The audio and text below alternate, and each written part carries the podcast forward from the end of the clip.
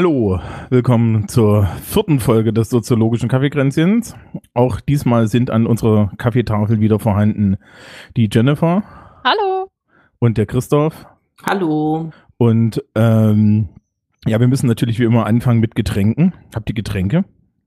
Oh, bei mir ist ganz enttäuschend. Ich habe ein Wasser. Ich hatte? Earl Grey, aber jetzt habe ich ein Wasser.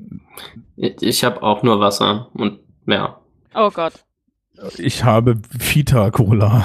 Vita Cola. Vita Cola. Ah, du kommst aus Ostdeutschland, ne? Genau, und ich wohne in Franken und das ist nah genug an den besetzten Gebieten, dass man das kriegt. Ah, du kommst noch dazu aus Thüringen, ne? Ja. Ja. Und, und viele Hm. Cola wird da irgendwo in der Gegend hergestellt. Ähm, Witzig, ja. Thüringen ist das einzige Bundesland, in dem nicht Coca-Cola die meistverkaufte Cola-Marke ist, sondern eben Vita Cola. richtig, Das, das ist ja auch, das, Aha, sprich. das ist wirklich das einzige Bundesland. Das finde ich sehr interessant. Ja, das ist von Thüringer Waldquell, ne? Sagt alles. Ja. Ähm, Ich glaube, ich habe das letzte Mal Cola getrunken. Da war ich 13 oder so. War, aber war? Mhm. Und wie geht's dir damit? Oh, oh, jetzt, wo ich schon, äh, also meine Jugendsünden sind unter anderem Cola, Fanta, Sprite und so ein Scheiß und ich habe das alles seitdem nicht mehr getrunken. Das letzte Mal, ich hatte noch mal einen Schluck Sprite, da war ich 24 oder so, fand's widerlich und seitdem trinke ich das alles nicht. Ach, das ist, äh, nee, ach, Doch. ich finde Cola schon, also glaube ich dir, ich finde Cola, Cola aber einfach echt ganz, ganz gut und teste mich auch gerne durch verschiedenste Sorten und so. Boah, ich Also, finde ich find das alles so widerlich. witzig. ähm. Christoph, hast du Vita Cola schon mal getrunken? Ja, ist jetzt aber ein bisschen her, steht aber seit längerem auf meiner äh, äh, Hinterkopf-Cola-Einkaufsliste. Sollte ich mal wieder machen. Ganz wichtig, nicht die Wessi-Version kaufen. Es gibt eine Wessi-Version von Vita Cola? Ich bin auch schockiert. könnt ihr mir einen Gefallen tun? Das hat vorne, das wird mit V geschrieben, das heißt, es hat vorne ein F, das heißt Vita Cola. Vita Ähm, Cola. Ja, das ist, das sagt doch, es sagt doch keiner Vita, Feta Cola. Cola. Das, das sagt doch keiner. Ja. Ähm, Ja. Das ist, ähm, also, also, und naja, das Lustige ist, in der, die, Origin- das Originalrezept von Vita Cola, da ist irgendwie Zitronensäure drin in größeren Mengen. Das heißt, das Zeug. Ja, die ja, schmeckt relativ, hat so eine leichte Säure, ne? Genau, so. Ja. Und dann haben sie festgestellt, dass sie im, in Westdeutschland keine Traktion mit dem Scheiß bekommen, weil die ja alle dieses Klebezeug dieser großen Firma aus den USA gewohnt sind. Ne? Und deswegen gibt es eine schwarze Vita Cola, wo das, äh, der, der Zitronensaft oder die Zitronensäure nicht drin ist. Das schmeckt dann halt auch genauso scheiße wie das Zeug der großen Firma aus den USA. Und ähm, die sollte man nicht kaufen, sondern man sollte halt die mit dem roten Etikett kaufen, weil die ist Okay. das Original und echt und toll. Wobei äh, meine Elterngeneration mir schon erklärt hat, dass dem nicht so sei, sondern dass, äh, dass äh, die die ja eigentlich auch schon früher in der DDR-Zeit viel, viel trocken, äh, viel, viel saurer war und nicht so süß. Ja, und der, die Erklärung dafür ist natürlich, wir hatten ja nicht, nicht schwarze Ich wollte es gerade Äh. sagen. Ja. Es ist übrigens gemein, dass jedes Mal, wenn ich vom Osten rede, ich anfange zu sechseln, ne? Ein bisschen, ja. Ja, ich muss mal gucken, ob ich das überhaupt bei mir finde. Ich, ich komme, also ich habe mich ja jetzt meiner enorm westdeutschen Familie wieder angepasst und äh, wohne jetzt auch wieder im tiefsten Westdeutschland und äh, ich weiß nicht, ob es das da gibt. Muss ich mal schauen. Keine Ahnung. Ich habe Ja, wirklich. ansonsten Ja. wirst, wirst du fernversorgt oder so. Aber Das ja, ich gut. hier in Franken kriegst du das noch. Ja. Ah. Ähm, gut, also Getränke sind durch, irgendwie alles ein bisschen langweilig. Was war das? War, war das, war das mein Earl Grey oder war das Earl, war das Earl Grey? Earl Nee, Grey? nee, normaler. Ich hatte vorhin nicht die äh, Muße für dein. Für die Versuchsanordnung. Ja. Ach, ja, ihr habt ja gestern meinen Blogpost gelesen. Ja, natürlich. Ich fühle mich geehrt. Okay, so, ähm, das Publikum fragt sich jetzt schon, wann hören die endlich auf, über Getränke zu labern? Ah, fünf Minuten sind Hallo? wenig. Voll Ja. wenig. Genau, genau. Das, das Publikum fragt sich auch, werden sie am Ende wieder bei Hygieneartikeln landen? Ähm, Wir können gerne immer ein festes, fe feste fünf Minuten Hygieneartikel einbinden, so ist das nicht.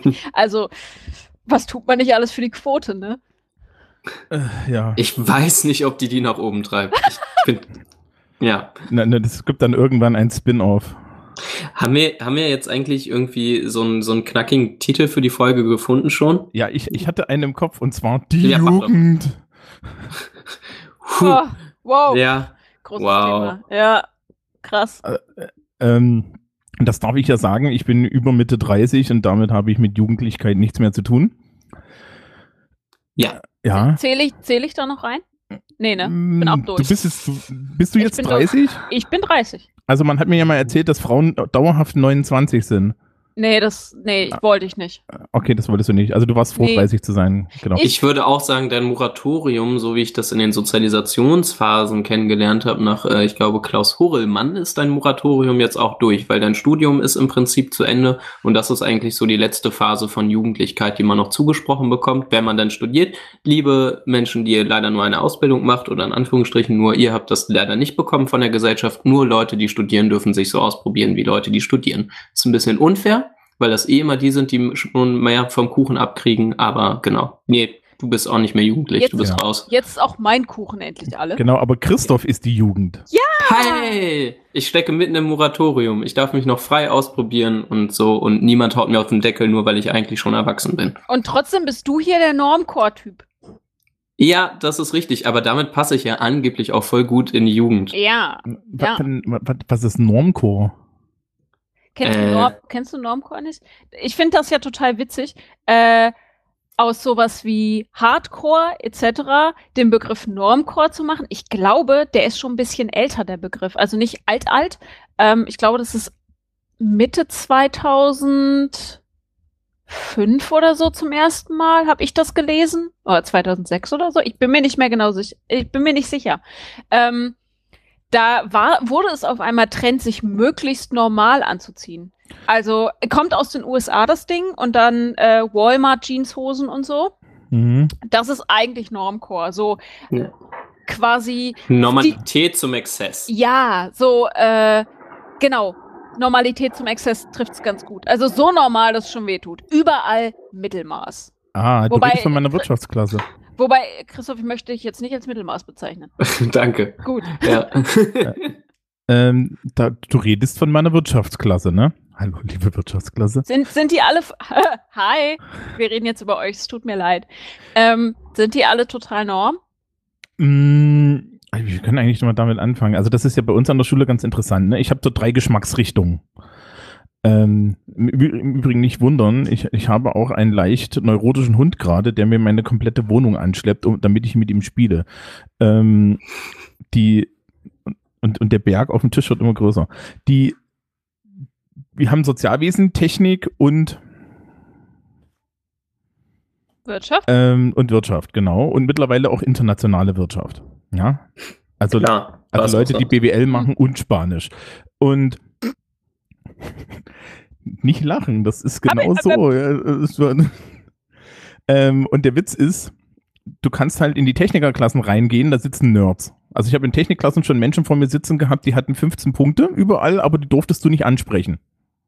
Ah, schwierig. Ja, die haben, die haben nicht geantwortet, ja. Ich hatte echt Leute, aber den hast du dann nominell mündlich halt ihren Einser eingetragen, weil du davon ausgegangen bist, dass sie das, dass sie dir auch was hätten gesagt, ge, gesagt, wenn sie mit dir hätten reden gewollt, ja. Ja, also wurde dann wirklich schon so, so an so Schwellen bist, wo du dir dann denkst, mhm, ist es jetzt, ist es jetzt noch okay oder erfüllt, erfüllt das Testkriterien? Ähm, dann hast du die Sozialwesensleute, die sehen alle ähm, so, so ein bisschen aus wie die Jennifer, so, so ja. Hey! Voll, äh, Hm. ne, die, die, die alternativ gekleidet, voll gepierst. Ja, und, und, Voll und, gepierst in meinem Gesicht ist noch so viel Platz. und, und voll tätowiert Oh, ja, okay. und so. Ja, und ähm, dann hast du die Wirtschaftler und die tragen alle Röhrenjeans.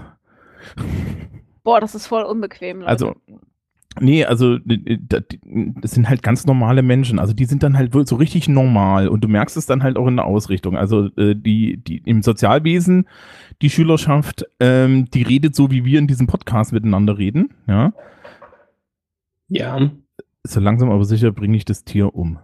Ähm, die, die Techniker, wenn sie mit dir reden, meistens auf eine sehr direkte Art. Das ist so ein bisschen so die Ansprache, wie du sie auch auf dem Chaos Communication Kongress findest.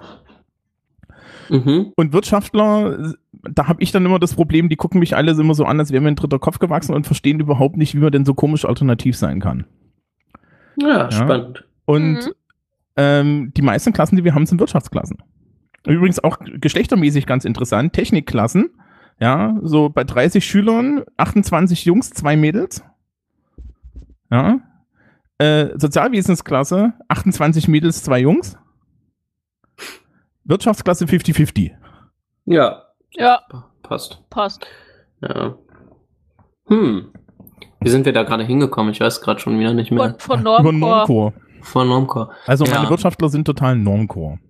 Also Ich, ich habe in meinem im Sommersemester habe ich auch Studis, die noch nicht ganz frisch angefangen haben. Im Wintersemester habe ich immer ErstsemesterInnen. Und ja, voll niedlich. Äh, falls ihr jetzt zuhört, ihr seid natürlich total erwachsen und es tut mir leid, dass ich gequietscht habe. Ähm, aber die, die, nicht, die, sind, die sind so, äh, wie ich mir eigentlich Thomas Sozialwesen-Klassen vorgestellt habe. Die sind nämlich alle irgendwie Hipster und tragen im Winter keine Socken und haben hochgekrempelte Hosen. Und wenn man von ihnen eine Meinung verlangt, also eine eigene Meinung, dann sind sie immer etwas unsicher, als hätte sie das noch nie jemand gefragt. ja. Die sind sieb zwischen 17 und 19 maximal. Ja, das ist meine Wirtschaftsklasse. Oh, warum, was haben die dann bei mir verloren?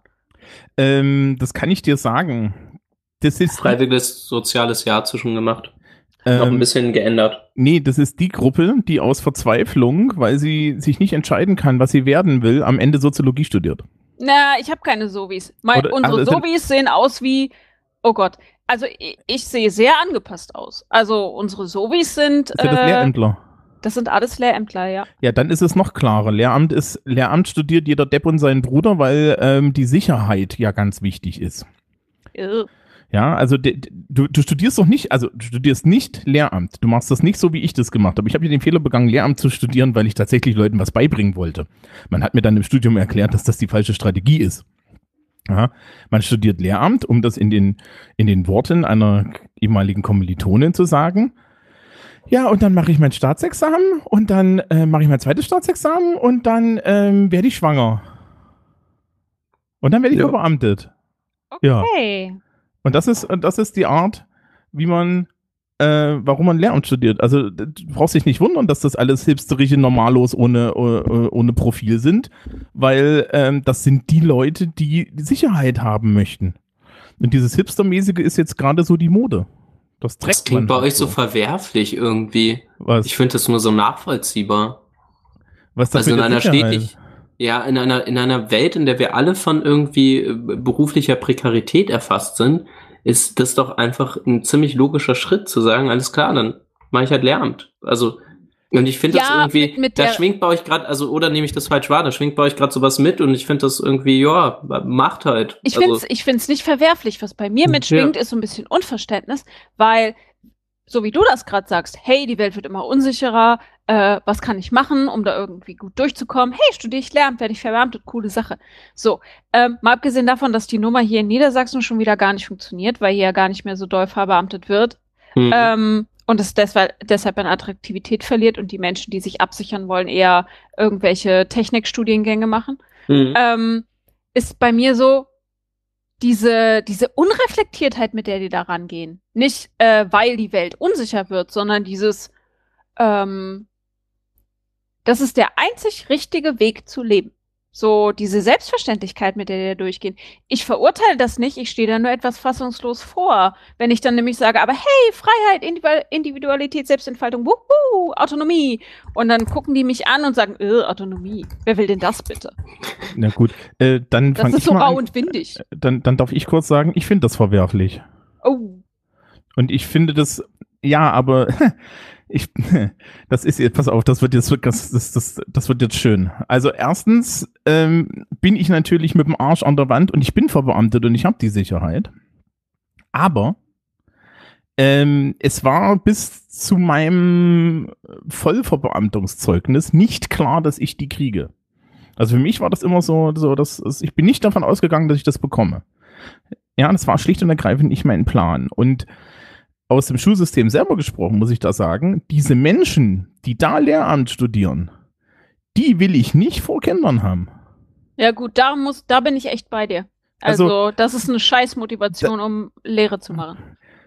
Äh, das sind auch, ja, also da gibt's, es, es gibt immer wieder die Idealisten, ja. Also idealistische Lehrer sind noch schlimmer, weil idealistische Lehrer werden dann irgendwann zu Zynikern, ja. Ich meine, bei mir war das einfach, ich habe als Zyniker Denkst du gerade dazu eigentlich? Was, ich? Ja. Na, ich bin nicht idealistisch, ich möchte, dass die alle durchfallen und verrecken. Ähm, Zyniker, sag ich doch, da muss da ja, ey, mach weiter. wenn die verrecken, also wenn die durchfallen, kommen die wieder. Da muss Verrecken auf jeden Fall mit drin sein, sonst hat sie wieder eine Backe. Ja, das ist immer das Problem. Deswegen geben wir mittlerweile Leuten lieber ein Abitur, damit dann das ein Problem der FH und der Uni wird und nicht unseres. Wollte gerade sagen, also so im ersten Schritt klang das etwas undurchdacht. Ähm, nee, also das, also es gibt noch Ideal, Idealisten und es gibt Leute, die machen möchten, möchten Lehrer werden und dann hast du halt, also ich habe regelmäßig Praktikanten und Referendare und so. Und dann unterhältst du dich mit denen und die sagen dann halt, ja, hier das Fach interessiert mich. Ich habe ich hab gemerkt, ich bin gut darin, Leuten Zeug beizubringen. Ich habe gemerkt, das interessiert mich. Ich finde ich find meine Rolle hier, ich finde die Rolle gut und so. Und die gibt's immer wieder und das sind dann meistens auch tolle Lehrkräfte. Das Problem ist, dass die Menge an Leuten, die da dastehen und nicht wissen, was sie da tun und warum sie das tun, jenseits dessen, dass man dafür beamtet werden kann, die wächst und das ist kritisch, weil diese Menschen möchten wir nicht in unserem Bildungssystem. Können wir das irgendwie empirisch belegen? Ähm, also ich finde das, also ich finde es einfach eine relativ steile These, um ehrlich zu sein. Ich kann es dir gibt, das. Es gibt Studien dazu, aber ich weiß nicht mehr. Das ist ewig lang her, dass ich die gesehen habe mit der mit der Studienmotivation von Lehrämtlern. Da war wirtschaftliche Sicherheit äh, relativ weit oben. Ja, also auch das also aber auch das alleine, finde ich, belegt erstmal noch nichts. Also, weil es zum einen keine Veränderung, also im Moment klingt das für mich ein bisschen so, als sei das halt heute anders als früher. Für mich hat das jetzt gerade im Prinzip damit geklungen. Das mhm. ist damit für mich noch nicht geklärt und für mich ist noch nicht geklärt, ob das, also ist das in anderen Studiengängen anders? Ja, vermutlich schon, aber also in manchen vielleicht halt auch nicht. Naja, und also der, ja. das, der, also das das Risiko ist im, im Lehramtsstudium am geringsten. Ja? Mhm. Wenn du jetzt überlegst, was kann ich studieren, äh, was im Endeffekt ein klassisches Qualifikationsstudium ist, wo am Ende so ein Staatsexamen steht und ich kriege dann, ich krieg dann Geld hinterhergeworfen. Ne? Gibt es ja im Endeffekt nur drei Stück. Lehramt, Medizin und Jura. Mhm. Ne? Und wenn du dir die Konkurrenz anguckst, dann stellst du fest, hm, da sind zwei Sachen dabei, die haben einen relativ fiesen NC, wenn sie, ja, oder aber sind so Zeug, wo man in, in, in, in die Ungewissheit hineinstudiert und am Ende im Zweifel einfach nur durchfällt. Ne? Mhm. Ähm, oh.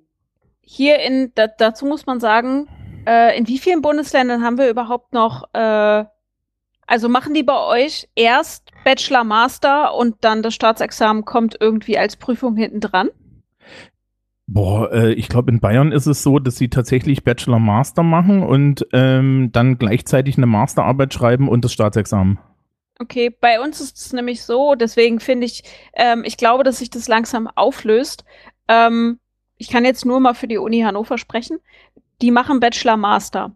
So, jedem ist klar, ähm, Lehrer haben wir mehr als genug und die werden aber nicht eingestellt. Das heißt, du musst eigentlich eine möglichst äh, gewollte Fächerkombination studieren. Und die Fächerkombinationen, die gebraucht werden, sind nicht gerade die einfachsten. Es werden so Physik- und Mathematiklehrer gebraucht. Mhm. Das heißt, die meisten Leute, die bei uns anfangen, Lehramt zu studieren, fallen und, und das nur wegen der Sicherheit tun würden ähm, und danach sich ausrichten, fallen auf die Fresse. Weil, ähm, wenn du Bachelor, Master hier ganz normal studierst, bei uns studieren die ganz normal mit den Fäch Fächerleuten. Das heißt, ein Physikstudium und ein Mathematikstudium, das machst du nicht mal eben so. Jo. Und das, ja, sind das, das ist bei uns in den Technikstudiengängen aber genauso. Die Leute fangen das an, weil sie denken, Ingenieur, das ist doch was Nettes, da bin ich abgesichert, da verdiene ich viel Geld. Blöd, dass man nicht durch die ersten Semester kommt. Ähm, selbe Geschichte kenne ich zum Beispiel sehr viele Leute in meinem Umfeld, also gerade auch Schüler kommen gerne mal an mit, ähm, mit äh, Psychologie und dann komme ich immer mit, sind sie gut in Mathe? Nein, deswegen studiere ich doch Psycho. Und ich sage so, ja. Psychologie erstmal sowieso nur mit dem 1-0-Abschluss. Äh, ja, nee, kommst du hier bei uns ein bisschen einfacher ran, aber das verrate ich jetzt nicht im. Aber jetzt im mit Internet. Mathe ist natürlich und Psychologie schwierig, das ist stimmt, ja. Ne? Ja. Und, und dann sag ich immer, wissen Sie eigentlich, wer bei mir damals an der Uni die fünfstündige Statistik-Vorlesung angeboten hat? Na, Nein. Nee, die Psychologen natürlich. Die Mathematiker haben eine zweistündige angeboten, den, die, haben, die brauchen noch nie fünf Stunden, um diese einfachen Sachen zu erklären. Ja. Da sitzen doch keine Pädagogen im Raum. Ähm, ich habe mit Mathematikern zusammen studiert. Da, also also die, Mathe, äh, die Mathematiklehrer zum Beispiel, da kann ich mich auch dran erinnern, das, was die für Staatsexamen machen mussten, das war teilweise mehr als die Diplome. Ja. Ja. Und da saßen die alle da und haben gesagt, ganz ehrlich, den Scheiß braucht keine Sau. Ja, das, das, das, das, unterrichtest du halt in der 12. Klasse Gymnasium nicht. Ne? Also das, du musst nirgendwo den Nachweis führen, dass 0 nicht 1 ist. Ähm, und äh, das Problem, was ich halt da an der Stelle tatsächlich sehe, ist, dass diese Sicherheitsorientierung dazu führt, dass halt die Schulqualität noch weiter nachlässt, weil wir dauerhaft äh, Menschen an die, da, da dann sitzen haben, die aus der falschen Motivation einen Job machen, für den man sehr viel Motivation braucht, weil so, so gut bezahlt ist er dann nicht.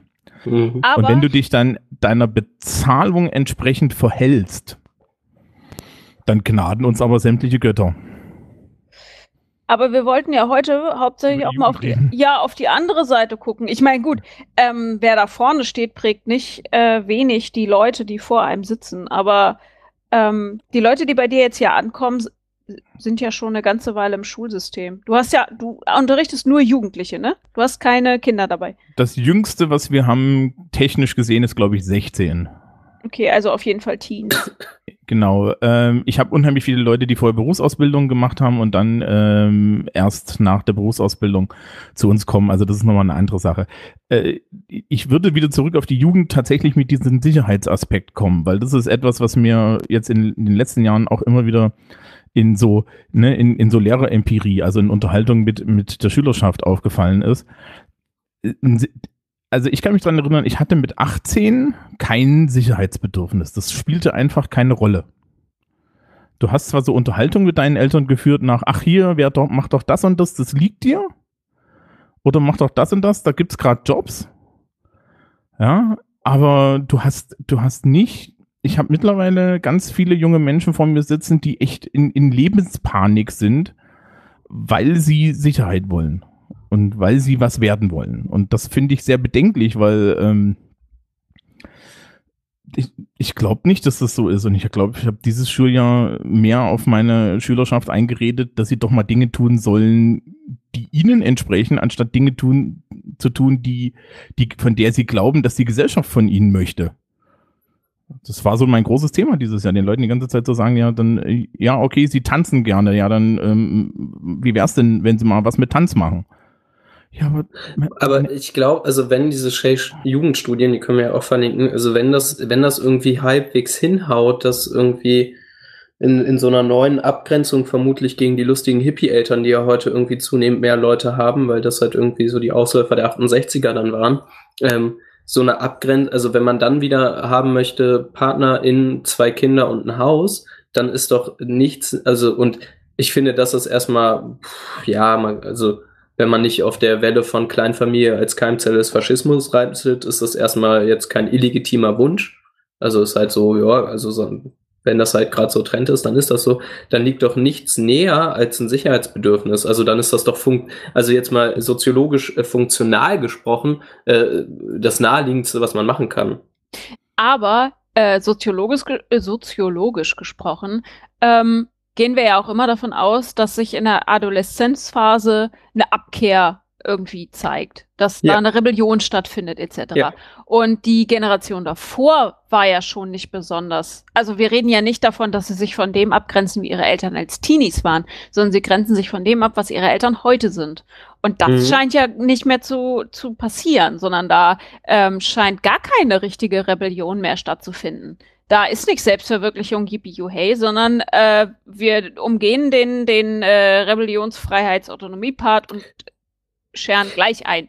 Ich weiß, Oder ja, äh, naja, Ich, also ich kann ja mal aus meiner Perspektive, meine Jugend und mein 18 Jahre alt sein und so ist ja alles noch nicht so lange her und irgendwie in meinem Umfeld und das ist glaube ich auch halt also wieder massiv überprivilegiert und vermutlich auch äh, linksgrün verschoben und zwar ziemlich deftig verschoben, kann ich ja, also für mich, ich habe meine Pubertät nie so erlebt, glaube ich, wie man das so klassisch kennt, mit irgendwie viel Streitereien, mit, mit irgendwie den Eltern und viel Abgrenzung. Und im Nachhinein frage ich mich halt auch, wogegen. Also gegen was, also ich also politisch finde ich nichts, wogegen, also wo ich nicht auf Linie gewesen wäre. Also irgendwie Gleichberechtigung war immer ein Thema, Feminismus war bei uns immer ein Thema. Ähm, das Einzige, was ich jetzt entdecke, ist irgendwie so ein Arbeitsideal, was ich, glaube ich, in der Form nicht mehr teile. Aber vielleicht, und das wäre jetzt wiederum eine konservative soziologische These, könnte man sagen, dass ähm, zumindest Teile der Gesellschaft so tolerant geworden sind, dass die Jugend erstmal nichts mehr hat, wogegen sie äh, in kulturellen Werten rebellieren kann, weil die Eltern schon so weit nach vorne geprescht sind. Ja. Also ich, ich bin auch nicht äh, wirklich gegen meine Eltern gegangen. Ähm, aber ich war Fantasy-Nerd und ich war ein Metal-Mädchen. So. Mhm. Ähm, also es gab genug, wogegen ich noch rebellieren kann. Und ich sehe auch heute noch echt genug, wogegen man rebellieren kann. Also man braucht echt in dieser Gesellschaft nicht weit gucken, um was zu finden, wovon man sich abgrenzen kann. Mhm. Ähm, und was ja durch. Du musst es aber bei deinen eigenen Eltern oder so finden, ne? In deinem engsten Umfeld. Im, nee, nee. Man, äh, Teenie ist doch also, gerade. Also ich dachte, ja, sprich. Teenie ist doch, also Adoleszenzphase ist doch einfach nur Abgrenzung von dem, was, was ist. Also, ähm, hm, ja. Das heißt, die ganzen Jugendkulturen, die ganzen Subkulturen, äh, die ganzen Subkulturen sind ja meistens Jugendkulturen und alle Subkulturen, die wir heute haben, die es ins Erwachsenenleben geschafft haben, haben mal als Jugendkulturen angefangen. Mhm. Rocker, Popper, die, die Gothic-Menschen etc. Das sind ja alles nur erwachsen gewordene Subkultur, Jugendkulturen, ja. die Subkulturen, die wir heute haben. Und diese ganzen Beobachtungen, die die Leute machen, dass es irgendwie subkulturmäßig nicht mehr ganz so viel gibt oder dass es irgendwie zerfällt, ähm, das, das sehe ich auch. Also ich sehe, dass was anderes groß wird, aber dass es nicht mehr so granular ist wie vorher.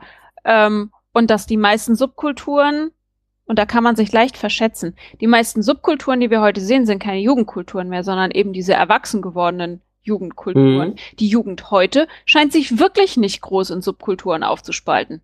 Ja. Aber warum? Warum hören die denn auf einmal alle die gleiche Musik, tragen die gleichen Klamotten und fühlen sich total individuell, während sie alle das Gleiche Ich nenne das ja immer individuell. Um das kurz festzuhalten, du bist halt auch nicht individuell oder individueller, wenn du in der Subkultur drin mm -mm. schwimmst. Ne? Da bist du halt nur angepasst an deine Subkultur, ja, du bist ja. aber auch nicht individuell.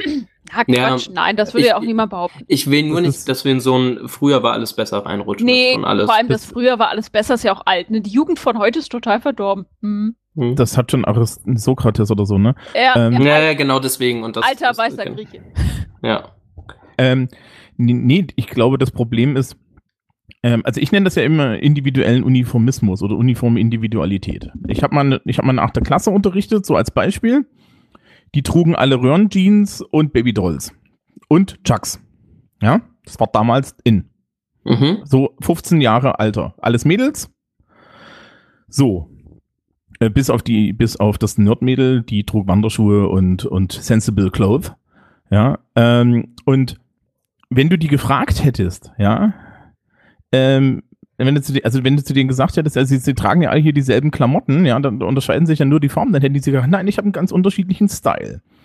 Und ja. ich glaube, das Problem, warum wir so große Jugendkulturen nicht mehr sehen, ist, ähm, dass wir diesen Individualismus so weit fortgetrieben haben. Ja, also du hast halt mhm ähm, äh, du hast halt so einen Individualismus, wo jeder nur noch auf sich selbst abgestellt ist. Mhm. Ja, so, so, ja, das ist so dieses neoliberal-protestantische, äh, äh, jeder ist sich selbst der Nächste, ne? Und das, das funktioniert da auch. Ich kann also im Endeffekt, geht es ja nur noch darum, ähm, mich selbst als Person irgendwie zu, zu kreieren. Und früher hast du halt deine Identität an Gruppenzugehörigkeiten festgemacht. Und heute mache ich das nicht mehr, sondern heute mache ich meine Identität anscheinend an Instagram-Likes fest. Die sind aber komplett virtuell, ja, ephemeral, die sagen nichts, da ist nichts. Ja. Ähm, das heißt also, eine, eine, eine mhm. Identitätskreierung mhm. findet eigentlich nur noch darüber statt, dass ich das tue, ähm, was mir am meisten ähm, so, eine Virtu so, so einen virtuellen Handschlag gibt. Ja, ich jetzt wieder von der Lehrerseite, ich merke das auch in der Art, wie die, die Schülerinnen und Schüler mit mir über Schule reden. Und zwar geht es denen heutzutage noch mehr als sonst. Also es war schon immer so, dass es auch darum ging. Aber es geht ihnen eigentlich nur noch darum, herauszufinden, nach welchen Regeln ich gute Noten verteile. Und die glauben daran, dass es eine feste Regel gibt, dass es ein Kochrezept gibt, das leistungsunabhängig ist. Ja, und wenn sie sich an dieses Kochrezept halten, dann kriegen sie gute Noten. Ja, also glauben Sie an falsch verstandene Transparenz der Notengebung?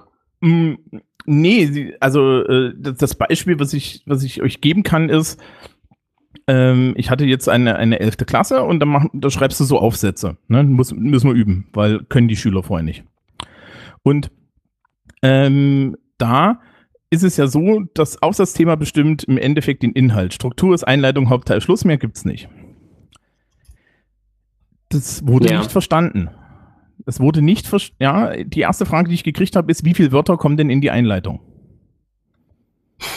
Ja, weil ja. Ähm, man auch, muss man ganz klar sagen, Bayerische Realschule, es wurde vorher gelernt, es gibt eine feste Wortzahl und wenn ich mich an diese Wortzahl halte, dann ist das richtig und dann ist es gut. Und wenn du dann ankommst und sagst, das hat was, das hat was mit dem Inhalt des Textes zu tun, dann schauen sie dich alle an, ja. Und sie schauen dich noch mhm. mehr an, wenn du sagst, ja, sie haben sich jetzt hier schön an sämtliche formalen Kriterien gehalten. Das ist trotzdem Gülle, was sie geschrieben haben, weil sie haben das Thema nicht verstanden. Das sieht alles hübsch aus, das sind trotzdem Nullpunkte. Dann wird das auch nicht verstanden, sondern das, es gibt halt im Endeffekt so dieses Gefühl, es gibt da draußen feste Spielregeln und diese Spielregeln, da muss ich mich einfach nur dran halten und dann wird aus mir was. Ja, und die Antwort ist natürlich, aus dir wird nix. Ja, also Individuali und diese Individualität, die funktioniert dann halt darüber, dass ich mich an die Spielregeln von Facebook und an die Spielregeln von Instagram halte. Ja, an die, die da sozial vorgegeben werden. Und zwar von dem sozialen Kreis, den ich dort finde. Ist, die, die Frage stelle ich mir seit zwei Minuten, ähm, von, sich von etwas abgrenzen, führt ja auch dazu, dass man eine neue Gruppe bildet. Also wenn ich jetzt an, an jugendliche Klicken denke, an deren Peers so, ähm, wir grenzen uns gemeinsam von Sache X ab und äh, schaffen dadurch unsere Identität. Ist nicht, sich ähm, nicht von etwas abzugrenzen, sondern etwas zu schaffen, etwas Neues zu schaffen, nämlich zum Beispiel diese Instagram-Likes oder Facebook-Likes. Ähm, wenn das eine Gruppierung schafft, ob das auch Rebellion ist. Ich weiß nicht, ich würde sagen, und da, also da rekurriere ich jetzt auf ähm, Daniel Bell, seines Zeichens auch US-amerikanischer Soziologe, tatsächlich auch relativ konservativ und ist bekannt geworden mit seinem äh, Buch Die kulturellen Widersprüche des Kapitalismus. Ähm, mhm. ähm, und der und sagt, man kann die Gesellschaft ganz gut analysieren und, und braucht eigentlich nicht viel mehr, als wenn man sich drei Teilbereiche der Gesellschaft anguckt. Das ist äh, einmal der Teil der ähm, äh, technoökonomischen Ordnung. Das ist der Bereich, in der irgendwie Wirtschaft passiert und der sich halt auch an Wirtschaftlichkeit als ähm, Leitwert quasi orientiert. Ähm, und dann gibt's noch den Bereich der politischen äh, Kultur, also der, in der politischen Ordnung, die muss uns jetzt gerade nicht weiter interessieren. Und dann gibt's noch ähm, irgendwie den Bereich der Kultur und unter Kultur versteht der all das, wo Leute auf der Vor also sind auf der Suche nach Sinn. Also Kultur ist all das, wo Leute probieren im Leben irgendwie Sinn zu geben. Und das war halt irgendwie ganz lange protestantische Ethik, vor allen Dingen in den USA. Und das ist jetzt halt nicht mehr. Und darüber schreibt er halt. Ähm, und ich würde sagen, ähm, man kann, wenn man, wenn man unter der Perspektive von Sinnsuche probiert, so Selbstverwirklichung zu, ähm, zu analysieren, dann kommt man da ein bisschen weiter, weil dann auch so äh, Sachen wie äh, Instagram und so weiter Teile davon sind, ähm, weil sich darüber, glaube ich, ganz, ganz viel verwirklicht im Sinne von, keine Ahnung, also die Jugendlichen, die ich jetzt gerade kennengelernt habe auf meiner Ferienfreizeit, sind irgendwie voll hinter Basketball her und ähm, können sich über diese neuen Medien kriegen, die halt Zugriff auf diese US-amerikanische Kultur ähm, und Sportkultur hinter Basketball, was irgendwie in Deutschland nicht so präsent ist. Aber das ist für die halt eine Möglichkeit, Kontakt zu ihren Stars, zu ihren Idolen und ähm, so zu finden und können sich darüber definieren, was vielleicht vor 20 Jahren noch nicht möglich gewesen wäre, weil es da nur Fußball und Handball gab. Ähm, Oder auch Sachen wie vegane ähm, Lifestyle-Blogs, über die, auf die man dann Zugriff hat. Und wenn man dann sein veganes Essen postet, bringt das vielleicht Likes, aber dann ist Veganismus auch Teil der, der oder ähm, Teil der Praxis der Sinnsuche so. Also versteht ihr ein bisschen, was ich Mm. meine, worauf ich hinaus will? Ja. Was, was ich mich da frage, ist, aber wie generiert denn das Sinn? Äh, Ich- ähm, Wie, wieso sollte es keinen generieren? ja. Den, Naja, den das- generierst du doch selbst. Ähm, Also Ja, ich bin, äh, Selbstverwirklichung als, also als persönliche Sinnsuche in deinem Leben. ja, aber ist, ich, ich klinge jetzt wie ein alter Mann, aber Mach seit mal. wann ist denn, seit wann Hä? ist denn ähm, Zeug liken? Seit wann gibt mir das den Sinn? Aber ja, ich dir, bin- di- dir vielleicht nicht, aber äh, Zustimmung zu etwas, was du auch glaubst und dich vergewissern, dass deine Filterbubble das auch glaubt, das ist Sinn, Generieren von Sinn. Das ist Vergewisserung von, von Sinn. Und ich würde sagen, also ich habe das jetzt gerade ja, unter einer Perspektive von Welterweiterung und, äh, und irgendwie Zugriff auf, auf größere Mhm. Teile der Welt gesehen, weil es da, glaube ich, viel, viel öffnet, was man früher vielleicht in der Form oder nicht so einfach haben konnte wie heute. Außerdem bin ich bei ähm, neuen Medien und Facebook-Likes und so weiter. Äh, wo ist denn da die Sinnsuche? Ich bin da immer ein bisschen vorsichtig, weil. Die coolen Kids von heute benutzen übrigens, die haben alle kein Facebook mehr. Das sei kurz angemerkt. Niemand hat ja, mehr Facebook. Gott, Ja, Gott das Facebook ist ja auch für Hm. meine Mutter. Ja, Ja. richtig. Ja. Richtig. Ähm, ich finde, man kommt ganz schnell in so ein bürgerliches Medienbashing. So von Mhm. wegen, wie können denn, äh, die Kids, also wir haben ja noch, keine Ahnung, hier Literatur einsetzen. Ähm, und das ist die wahre Literatur, keine Ahnung. Äh, oh mein Gott, das Glasperlenspiel, als ich Jugendliche war, das hat mir voll viel gegeben. Ja, schön. Und die Kids heute gucken halt andere Filme, ähm, lesen andere Bücher und da zu sagen, das hat nicht genug Content, ist halt bürgerliche Kackscheiße. So, das Mhm. ist die, genau wie mit Comics. Das ist ja genau der gleiche Punkt. So, die Comics sind keine Literatur. Äh, stopp. So. Ähm, und mit Facebook, Instagram, mit Likes, ähm, statt der persönlichen Selbstvergewisserung, sehe ich genauso. Also Zuspruch zu bekommen, ist doch wohl ein total menschliches Bedürfnis. Und ob sie das jetzt in ihrer kleinen Peer machen oder in der globalisierten Welt halt digital, macht für mich überhaupt gar keinen Unterschied. Also ich würde zum Beispiel Likes oder so auch nicht als als leer bezeichnen, weil zumindest ich kann für mich sagen, dass wenn ich irgendwie was twitter und die Leute reagieren darauf und die, ich kenne ja mittlerweile die meisten meiner Follower auch irgendwie, ähm, dass ich da emotional drauf reagiere. Und wenn ich auf etwas emotional reagiere, scheint es ja echt zu sein. Hm, Also, also ich würde ja gar nicht dagegen gehen. Also äh, äh, du hast das gerade eigentlich so den Punkt, der, der mich da stört, glaube ich, gut, gut, gut, gesagt, als du meintest, ähm, du kennst die meisten deiner Twitter-Follower. Und ja, aber deswegen nicht alle. Die meisten, habe ich schon gesagt. Hm. Ähm, so, das heißt also, äh, wenn ich etwas von dir like, dann hat es eine persönliche Tiefe. Ja, dann, dann, dann, dann steht da eine Beziehung dahinter. Das, was mich halt, was ich mich halt frage, steht da auch eine Beziehung dahinter, wenn mich auf Instagram 20.000 Leute liken? Ich würde sagen ja, weil ganz, e- also blödes Beispiel aus der Realität. Wenn ich, ähm, keine Ahnung, ich twitter ein Foto von meinem Tagesoutfit. Ja?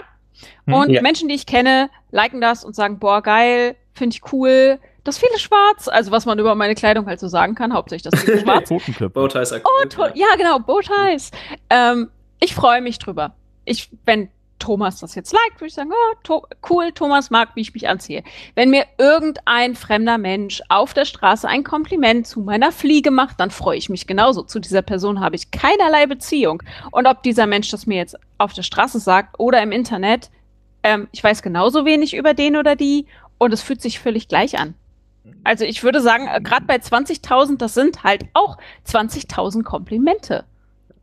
Ich habe noch ein anderes Argument zu dem Thema, was ich halt glaube, ich weiß nicht, ob ihr, also wie tief ihr bei, bei Arbeit mit Jugendlichen irgendwie drinsteckt, wie groß die Dramen sind, wenn Person XY äh, ein Bild oder so, ein Foto nicht liked, Uh. obwohl sie es hätte tun müssen. Oh, oh ja. Das zeigt für mich eigentlich aus, äh, zeigt für mich, dass da doch ziemlich persönliche Bindungen hinterstehen. Mhm. Und das vielleicht auch 150 Likes zu haben, mag vielleicht ein bisschen cooler sein, als 100 zu haben. Aber wenn halt die 151. Person, die aber eigentlich die entscheidende ist, weil sie beste Freundin, weiß ich nicht, BFF, sonst was ist, wenn die nicht dabei ist, sind auch diese 150 Likes immer noch nicht Ja.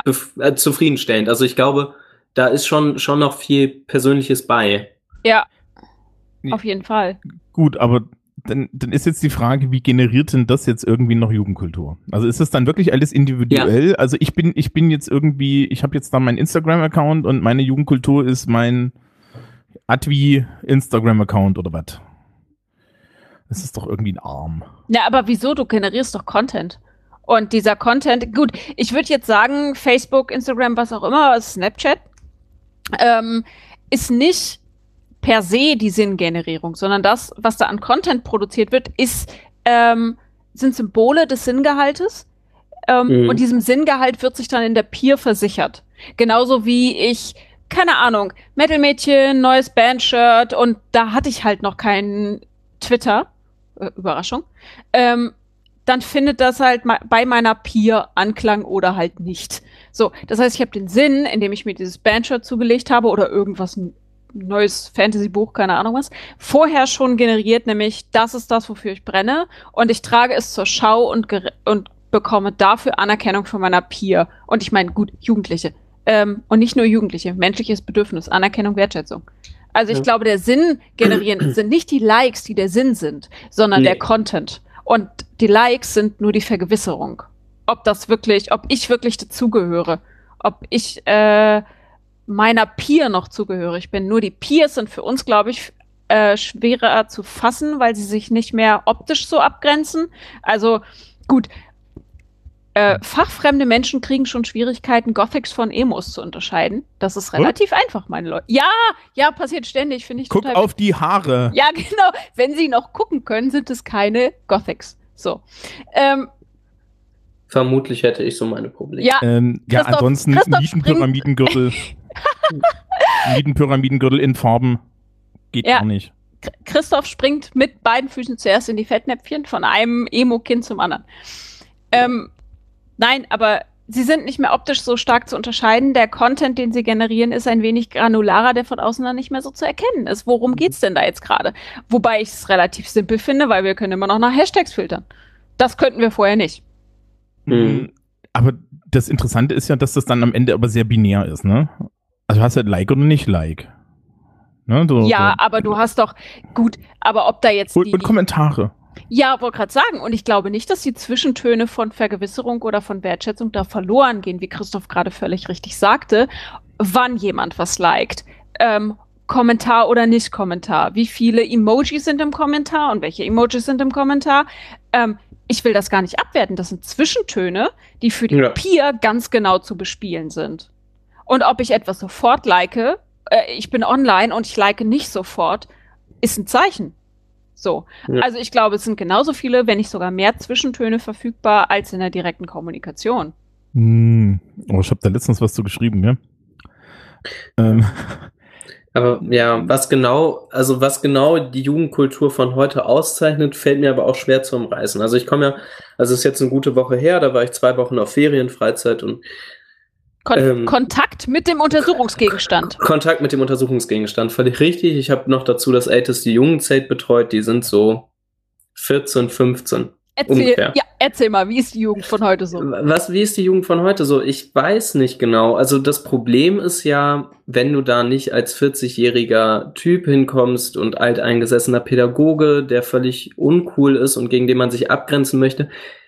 Ich glaube, ich krieg von der Jugendkultur insofern nicht viel mit, als dass die mir gerne zuhören und gerne meine Musik mit annehmen. Das ist ein bisschen problematisch. Hm, Ähm, was ich aber merke ist, ähm, und ich höre Rap selber, bin da jetzt natürlich irgendwie links verschoben, äh, politisch, und die hören irgendwie Mainstream, Mainstream-Rap, weil es halt auch keine links-grün versiffte Freizeit ist, so, ähm, dass ich viele von den Rappern von heute nicht mehr kenne. Also, und das ist jetzt halt irgendwie gerade offensichtlich so Trap und Cloud-Rap, mit dem ich nichts anfangen kann, aber gut. Zudem habe ich keinen Zugang. Dann dieses Basketball-Ding, was ich gerade eben schon angerissen habe. Ähm, aber was schon, schon stimmt, ist, dass da jetzt nichts dabei ist, wo ich sagen würde, okay, damit habe ich jetzt irgendwie, das habe ich noch nie gehört, das ist völlig fernab von dem, was ich kenne und ich krieg gar keinen Bezug hergestellt. Also sowas richtig abgegrenztes, mh, ja, habe ich jetzt vielleicht erstmal nicht gefunden. Ist aber vielleicht auch die falsche Klientel dafür. Mhm. Schwierig. Meine Erfahrung ist, dass die Abgrenzung tatsächlich mittlerweile dadurch stattfindet, dass meine Schülerschaft in, äh, an vielen Stellen, und äh, das ist auch wieder nach Ausbildungsrichtung interessant, ähm, also gerade die Wirtschaftsklassen, die, wo die in Anführungsstrichen normallos drin sitzen, ähm, die haben tatsächlich ein Abgrenzungsproblem mit mir, weil sie auf mich nicht mehr klarkommen. Ja, also auf, auf so mit 30er mit alternativem Hintergrund, Mhm. das, das wird nicht, also die verstehen das nicht. Die, die, die, ja, die verstehen das tatsächlich nicht. Also äh, die, die gucken dann hin und denken sich, hä, wie können sie denn und, und warum kann, warum ist ihnen das denn jetzt hier nicht wichtig und so? Ich meine, das ist total super als Sozialkundelehrer, weil dann hast du halt Diskurs, ja, aber äh, also ich sehe das jetzt immer, immer öfter, dass halt die Leute, also gerade, gerade so in diesen, diesen Normalo-Zweigen, ähm, die verstehen, die verstehen so, so eine, so eine, so eine klassische subkulturelle Sache nicht mehr. Gleichzeitig hast du halt dieses Ding, dass du keine Grüppchenbildung mehr in den Klassen hast, Mhm. weil äh, im Zweifel die allesamt ähm, eh nur noch in ihrer virtuellen Peer Group hängen.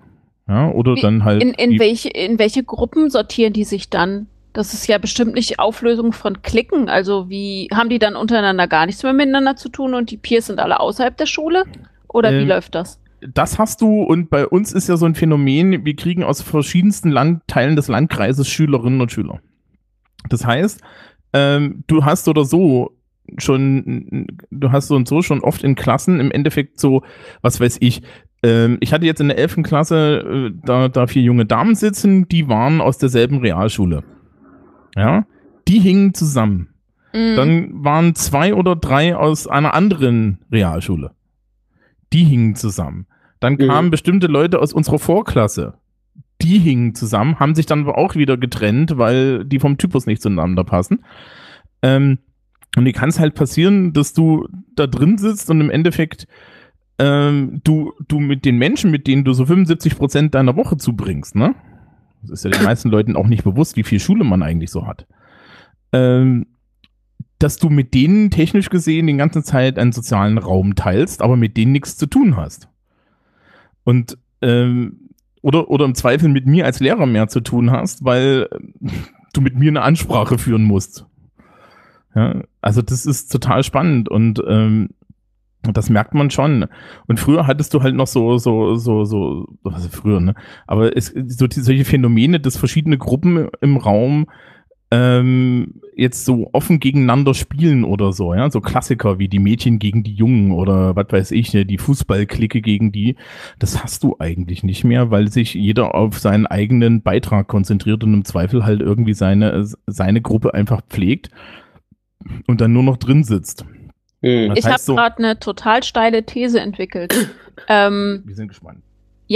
Und zwar das, was Christoph vorhin sagte, mit der, mit der Unsicherheit, die größer wird, und das, was du gerade sagtest, den, deine Beobachtung, wie diese Klicken sich ausformen. Ähm, wir lesen ja alle immer wieder irgendwelche Sachen zu, den Stress, den die Kinder schon in der fünften, sechsten Klasse haben, was wir von denen verlangen, dass es so Mhm. leistungsorientiert sind, dass sie öfter Burnout bekommen und Depressionen und so weiter. Ähm, Mhm. Sind nicht die Jugendkulturen, die wir heute haben, die wir nicht mehr genau identifizieren können, eigentlich eine total logische Schlussfolgerung daraus, wenn du seit der Grundschule darauf getrimmt bist, Leistung zu bringen. Und das Einzige, was wir dir vermitteln können, ist, ähm, wenn du nicht, wenn du nicht anständig strampelst, dann kriegst du gar nichts. Also unter Abitur ist schon mal nicht, nicht, nicht gut. Also so, da gehst du unter. Ähm, nee, wenn wir denen diesen, diesen wichtigen Teil, diese Sicherheit nehmen, nämlich dieses Ausprobieren und diese Sicherheit, die Mhm. man als Kind und Jugendlicher hat, ähm, ist es dann nicht völlig logisch, dass sie auch nicht anfangen, sich groß ähm, auszuprobieren, dass sie nicht groß anfangen, mit irgendwelchen Kleidungsstilen etc. zu experimentieren, wenn sie diese Sicherheit gar nicht haben? Wenn Ja. diese Sicherheit wirklich nur noch entweder aus der Not geboren wird, weil man, äh, wie der liebe Mensch gestern als These formulierte, es immer wieder äh, hässlich picklige, dicke Nerds geben wird, die sonst nirgendwo Anschluss finden, ähm, oder die Sicherheit aus dem Elternhaus herauskommt, wo sie aber auch immer seltener zu finden wird, weil das Prekariat sich enormst vergrößert. Wenn wir das alles nicht haben, dann können da doch nur super angepasste Wirtschaftsstudis rauskommen. Ja, aber es gibt ja auch die anderen. Ähm, mir ist da jetzt ein zweites Wort noch zu eingefallen, nämlich Unbeschwertheit. Ja, unbeschwert, ja, genau, das ist ein Mhm. gutes Wort. Ähm, ich habe ja vorhin erzählt, dass ich, ne, ich mit, mit 18 äh, pff, saß ich halt da und sagte, jetzt hast du hier dein Abi und jetzt krabbelst du irgendwie der Welt mal an die Eier und machst einfach was. Ja, okay, ich wurde dann verbeamtet, irgendwie ist das nicht gelaufen, aber Aber hätte laufen können, so ja immer wieder deine These. ja, hätte laufen können. Ich hätte, ich hätte auch Genau. Rebell werden können. Stattdessen habe ich einen Amtstitel.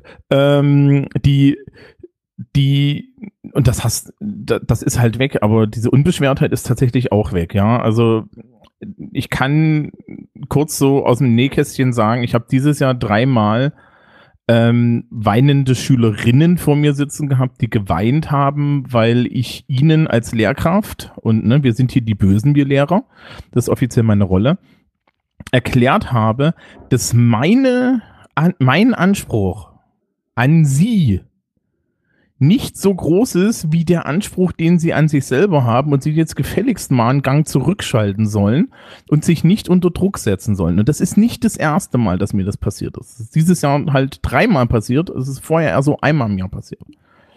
Dass du ein pädagogisches Gespräch führen musst, in dem als du die, du als Lehrkraft ähm, Schülerinnen und Schülern erklären musst, ey, passt mal auf, Leute, ähm, wenn ihr eure Hausaufgaben macht und wenn das hier alles läuft ähm, und wenn ich mir das so durchlese, was ihr hier so schreibt und abliefert, dann werdet ihr problemlos bestehen und euch auch aus euch wird etwas und das und das dann dazu führt, dass die Leute auf einmal komplett ge gebrochen vor dir sitzen, weil, sie sich diese kognitive Dissonanz zwischen dem Selbstanspruch und dem und, und, und der Zukunftsangst da so auflöst. Mhm. Ja, und die dann halt nichts gegen, die, die können halt an der Stelle auch nichts gegen meine Autorität tun, ne? Also das ist dann halt so der Vorteil, wenn du also mit so einer Lehrerautorität sagst, nein, das, was sie tun, genügt. Ja, hallo, du genügst mir. Naja, aber wenn dir von Anfang an immer nur erklärt wird, dass, die, dass es voll wichtig ist, ob du gute Noten hast, was ich mal gelender gesagt für totalen Bullshit halte, weil die wichtigen Noten sind immer noch nur die in der vierten und die dann jeweils an den, Abi. ja und also jeweils an den Übergängen. Ja, genau. Das heißt, eine ruhige Kugel fahren, bis es wichtig wird, erscheint mir eigentlich total klug. Also ich meine jetzt nicht wirklich grob Stoff verpassen, weil aufeinander aufbauen wird schwierig und so. Aber wenn du jedes Jahr auf Top-Leistung getrimmt wirst, weil das total wichtig ist und all diese Scheißnoten so wichtig finden, dass du dann irgendwann durchknallst, weil du nicht mehr weißt, wie viel, wie viel du überhaupt leisten musst, weil es ja nie reicht und dann in Tränen ausbrichst, wenn dir jemand sagt, es reicht. Ich kann mir vorstellen, ein großer Teil davon ist, also einmal natürlich, oh Gott, was redet der da eigentlich? Und der zweite Teil ist, oh mein Gott, wie viel ich hätte schlafen können. Hm. So. Ja.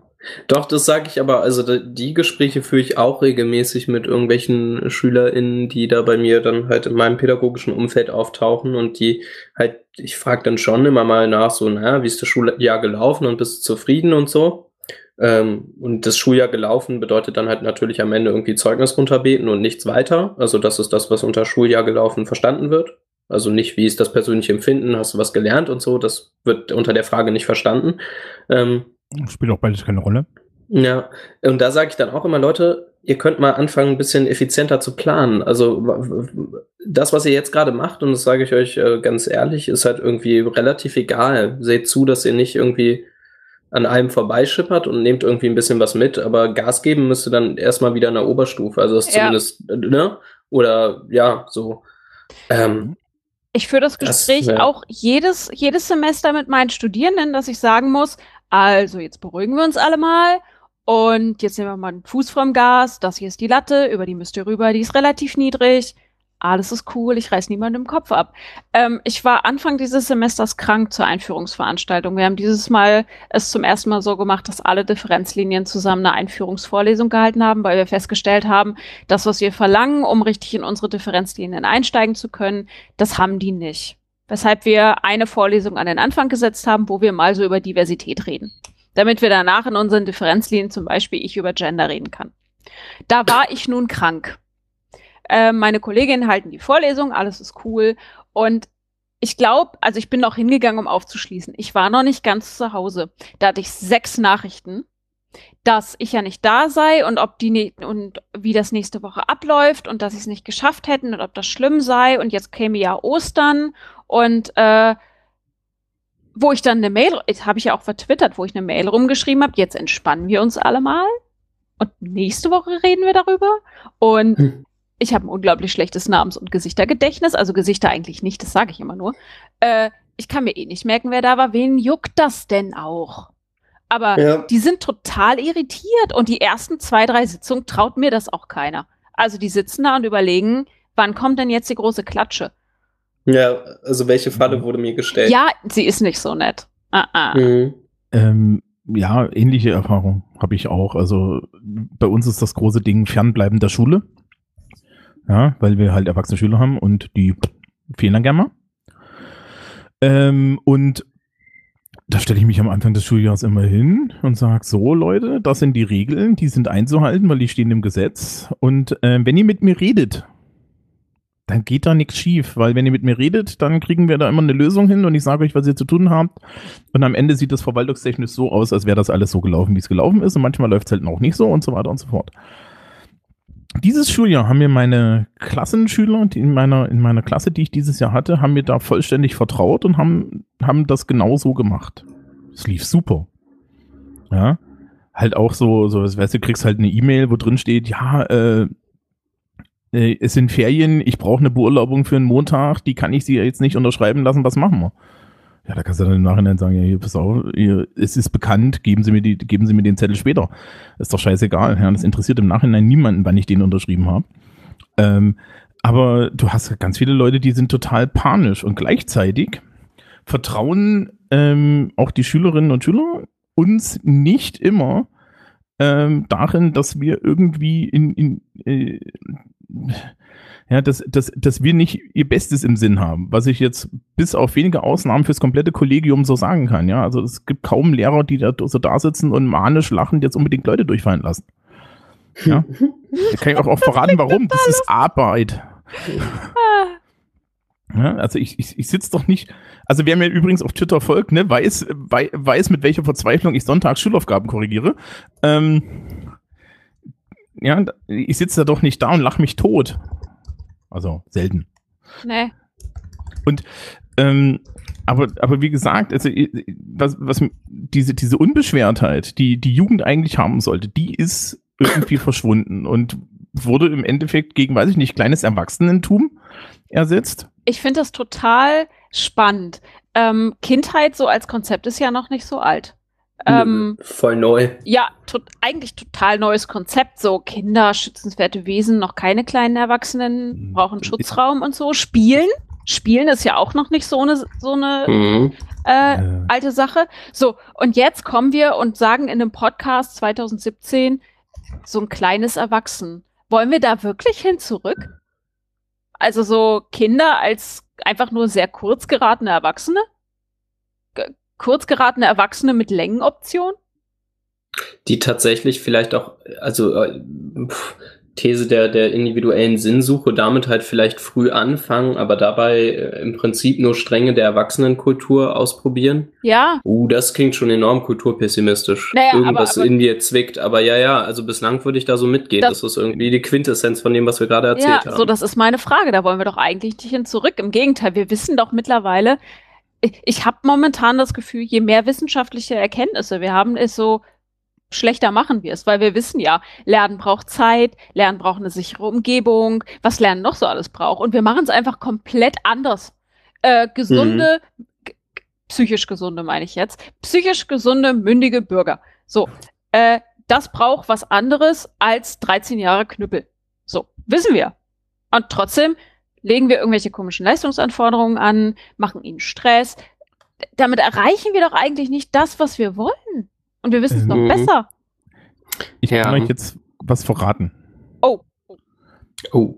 Der Druck, der auf Kultusministerien und Schulsystem lastet, immer wieder innovativ zu sein. Äh, das ist hier Christophs Pet Pepiv im Übrigen, der hat da irgendwie seinen Lummern.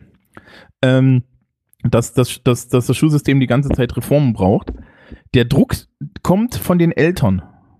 Er kommt nicht von uns. Nee, da hätte ich jetzt, ich hätte ihn jetzt auch nicht in der Schule äh, gesucht, sondern mhm. tatsächlich äh, Eltern Schrägstrich Gesellschaft, weil ähm, schon klar, Schule ist äh, Ausbildungsinstitution für Arbeitssubjekte.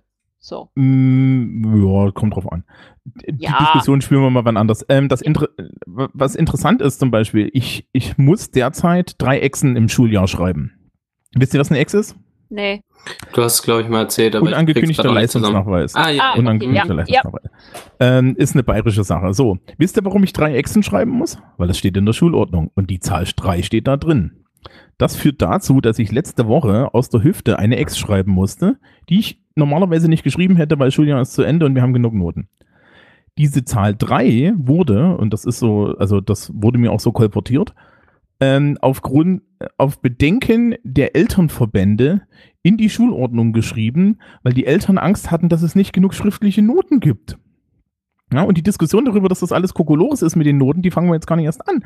Ja, Ist das so ein Individualisierungsding? Also, ähm, was ich meine ist, dieses ähm, Selbstunternehmertum, was wir bei ArbeitnehmerInnen so haben, dass die Leute glauben, dass sie selbst für ihren Erfolg verantwortlich wären und dass Mhm. sie da ganz viel tun müssen. So, ähm, wenn Eltern natürlich so ein Arbeit, ähm, äh, Arbeitskraftunternehmer, nennt man sowas, Mhm. Ja, Ähm, Arbeitskraftunternehmer. wenn so ein Mhm. Arbeitskraftunternehmer äh, Kinder bekommt, glaubt ihr, der Arbeitskraftunternehmer wird hingehen und sagen, hey, alles hippie, alles cool, äh, hier sind deine bunten Bändchen und geh, geh dich mal ausprobieren? So, das hat ja natürlich Auswirkungen auf die Kinder. Und wenn, ähm, dann kann ich schon verstehen, dass der Arbeitskraftunternehmer, nehmen wir jetzt mal an, es gibt- ist, es ist ein Vater und der ist Arbeitskraftunternehmer äh, bei Hart, ähm, dass der hingeht und sagt, hier, ich will aber bestmög den bestmöglichen Output für mein Kind und ich muss sicherstellen, dass der am Ende die Ressourcen hat oder die die Ressourcen hat, um ähm, an diesem Arbeitskraftmarkt, also seine Fähigkeiten zu Markte tragen zu können, sein Produkt gut vermarkten zu können. So. Und das ist natürlich totaler Bullshit, weil mit Leistung hat Erfolg sicherlich nichts zu tun. Ja, du, ganz ehrlich, dann will er aber definitiv nicht drei Echsen, dann will er nur zwei Echsen. Na, Jede- weißt, weißt du nicht. Also, nee, nee, je- jede Ex, jede Ex mehr ist eine Chance auf eine schlechte Note. Ähm, also jetzt intern gesprochen, ja, als Lehrer weißt du das, je mehr Schrift, je mehr von diesen Stegreifaufgaben du schreiben musst, desto schlechter werden die Noten der Schüler, weil da sind sie am wissen das, schlechtesten. wissen das Eltern? Nein, weil die alle doof sind und nicht auf uns hören, so. Ja, natürlich nicht, weil du bist ja der Böse. Also ihr seid die Bösen. Gegen euch muss man sich absichern. Wegen euch gibt es die schriftlichen äh, Vereinbarungen, weil euch ist nicht zu trauen und man will ja das Beste für sein Kind. Genau. Ähm, Wow, wow, wir bewegen uns in einem äh, Bereich Genau. voller Misstrauen und verhärteten Fronten und dann ist kein Wunder, warum wir keine Jugendkulturen mehr haben. Da würde ich auch Ähm, nicht sehr viel Kultur machen. Naja, naja, und ich kann dir auch sagen, ähm, ich habe die Erfahrung gemacht, dass ich schon sehr oft das Gefühl habe, dass Schülerinnen und Schüler, die jetzt an unserer Schule sind und mit mir Kontakt haben, aber auch mit Kollegen und Kolleginnen, ja, wir haben relativ viele so verständige Menschen. Ähm, du musst ja verstehen, bei, bei uns an der Schule gilt halt die Regel, wenn du bei uns bist, akzeptieren wir dich als eigenständige erwachsene Person, bis du uns das Gegenteil beweist. Oh, völlig neue Erfahrung für die meisten wahrscheinlich. Richtig. Und ähm, das, das ist ein Kulturschock mittlerweile. Das kannst du dir nicht vorstellen. Das kannst du dir ernsthaft nicht vorstellen. Also ähm, die, äh, die Leute sitzen dann halt da und sind komplett verzweifelt, weil ich nehme sie nicht an die Hand auf der einen Seite und auf der anderen Seite sage ich, jetzt mach mal. Ja, Mhm. wir, wir haben jetzt derzeit Seminar, da müssen Leute Seminararbeiten schreiben und ich stehe halt da und sage, naja, unser Thema ist World of Darkness. Was schwebt euch so vor? Geht die erste Hand hoch? Fetische? Also, gerne. Oh, Es wird jetzt eine SM-Arbeit, glaube ich. echt cool. Ja, ja. Aber äh, sind nicht, also kurze, kurze Mhm. Zwischenfrage, und da kommen wir dann wieder zu einer These zurück, zurück, die ich am Anfang hatte. Sind, ist nicht die Möglichkeit, dass man sowas mittlerweile in der Schule so offen fragen kann? Ist das nicht eine weitere Erklärung dafür, warum es vielleicht keine Subkulturen mehr braucht? Wenn du in dein, wenn du in der Schule mit deinem Lehrer in einer Seminararbeit äh, Fetische als Thema ohne großes Gelächter und ohne viele verächtliche Blicke und ernsthaft einbringen kannst, dann brauchst du auch keine Subkultur und keine Peers mehr, mit denen du das äh, still und heimlich besprichst und wo die anderen keinen Zugang mehr haben, die Erwachsenen. Würde ich Hm. anders sehen, weil wenn, wenn das der Fall wäre, wenn es wirklich, wenn es diese Akzeptanz wirklich gäbe, dann hätten wir ja kaum noch ausgeschlossene Menschen. Aber so, Ja. so läuft das ja nicht. Also es ist ja nicht so, als seien Jugendliche heute unfassbar viel glücklicher als vorher. Richtig. Die, die Chance.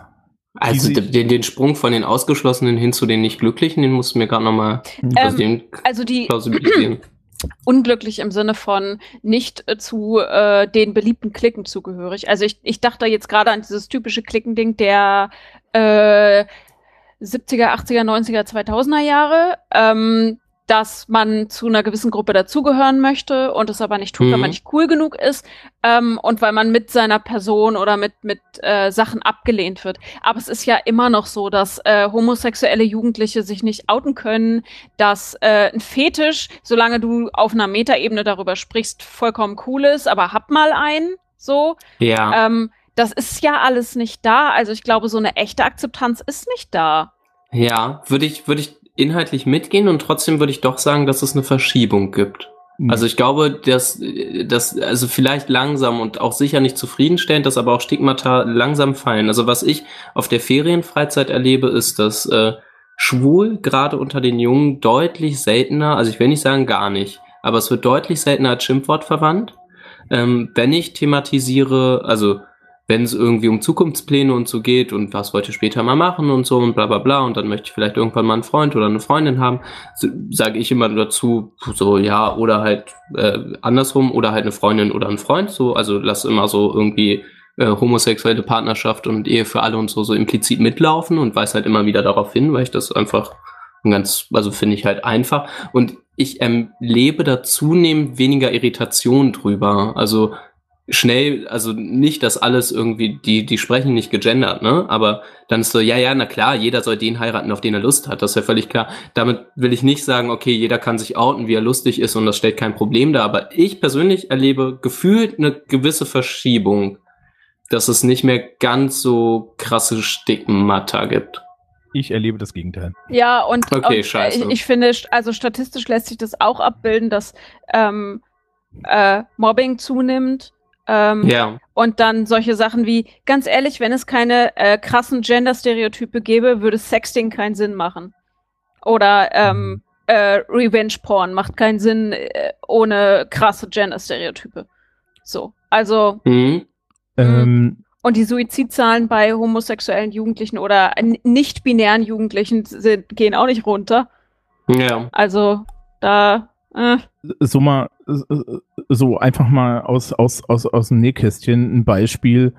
Ähm, ich hatte, ich habe das Thema Sozialisation dieses Jahr gemacht und den Leuten ihre Themenwahl freigestellt und dann kam halt auch so die ganze Gender-Geschichte und, äh, und ich habe eine, eine Arbeit gekriegt von einer sehr, sehr schlauen, auch neutral gesprochen gut aussehenden Schülerin, die sich darüber geäußert hat, dass sie das Gefühl hat, dass sie nicht alles anziehen darf, was sie möchte. Und damit meinte sie Mhm. freizügige Klamotten.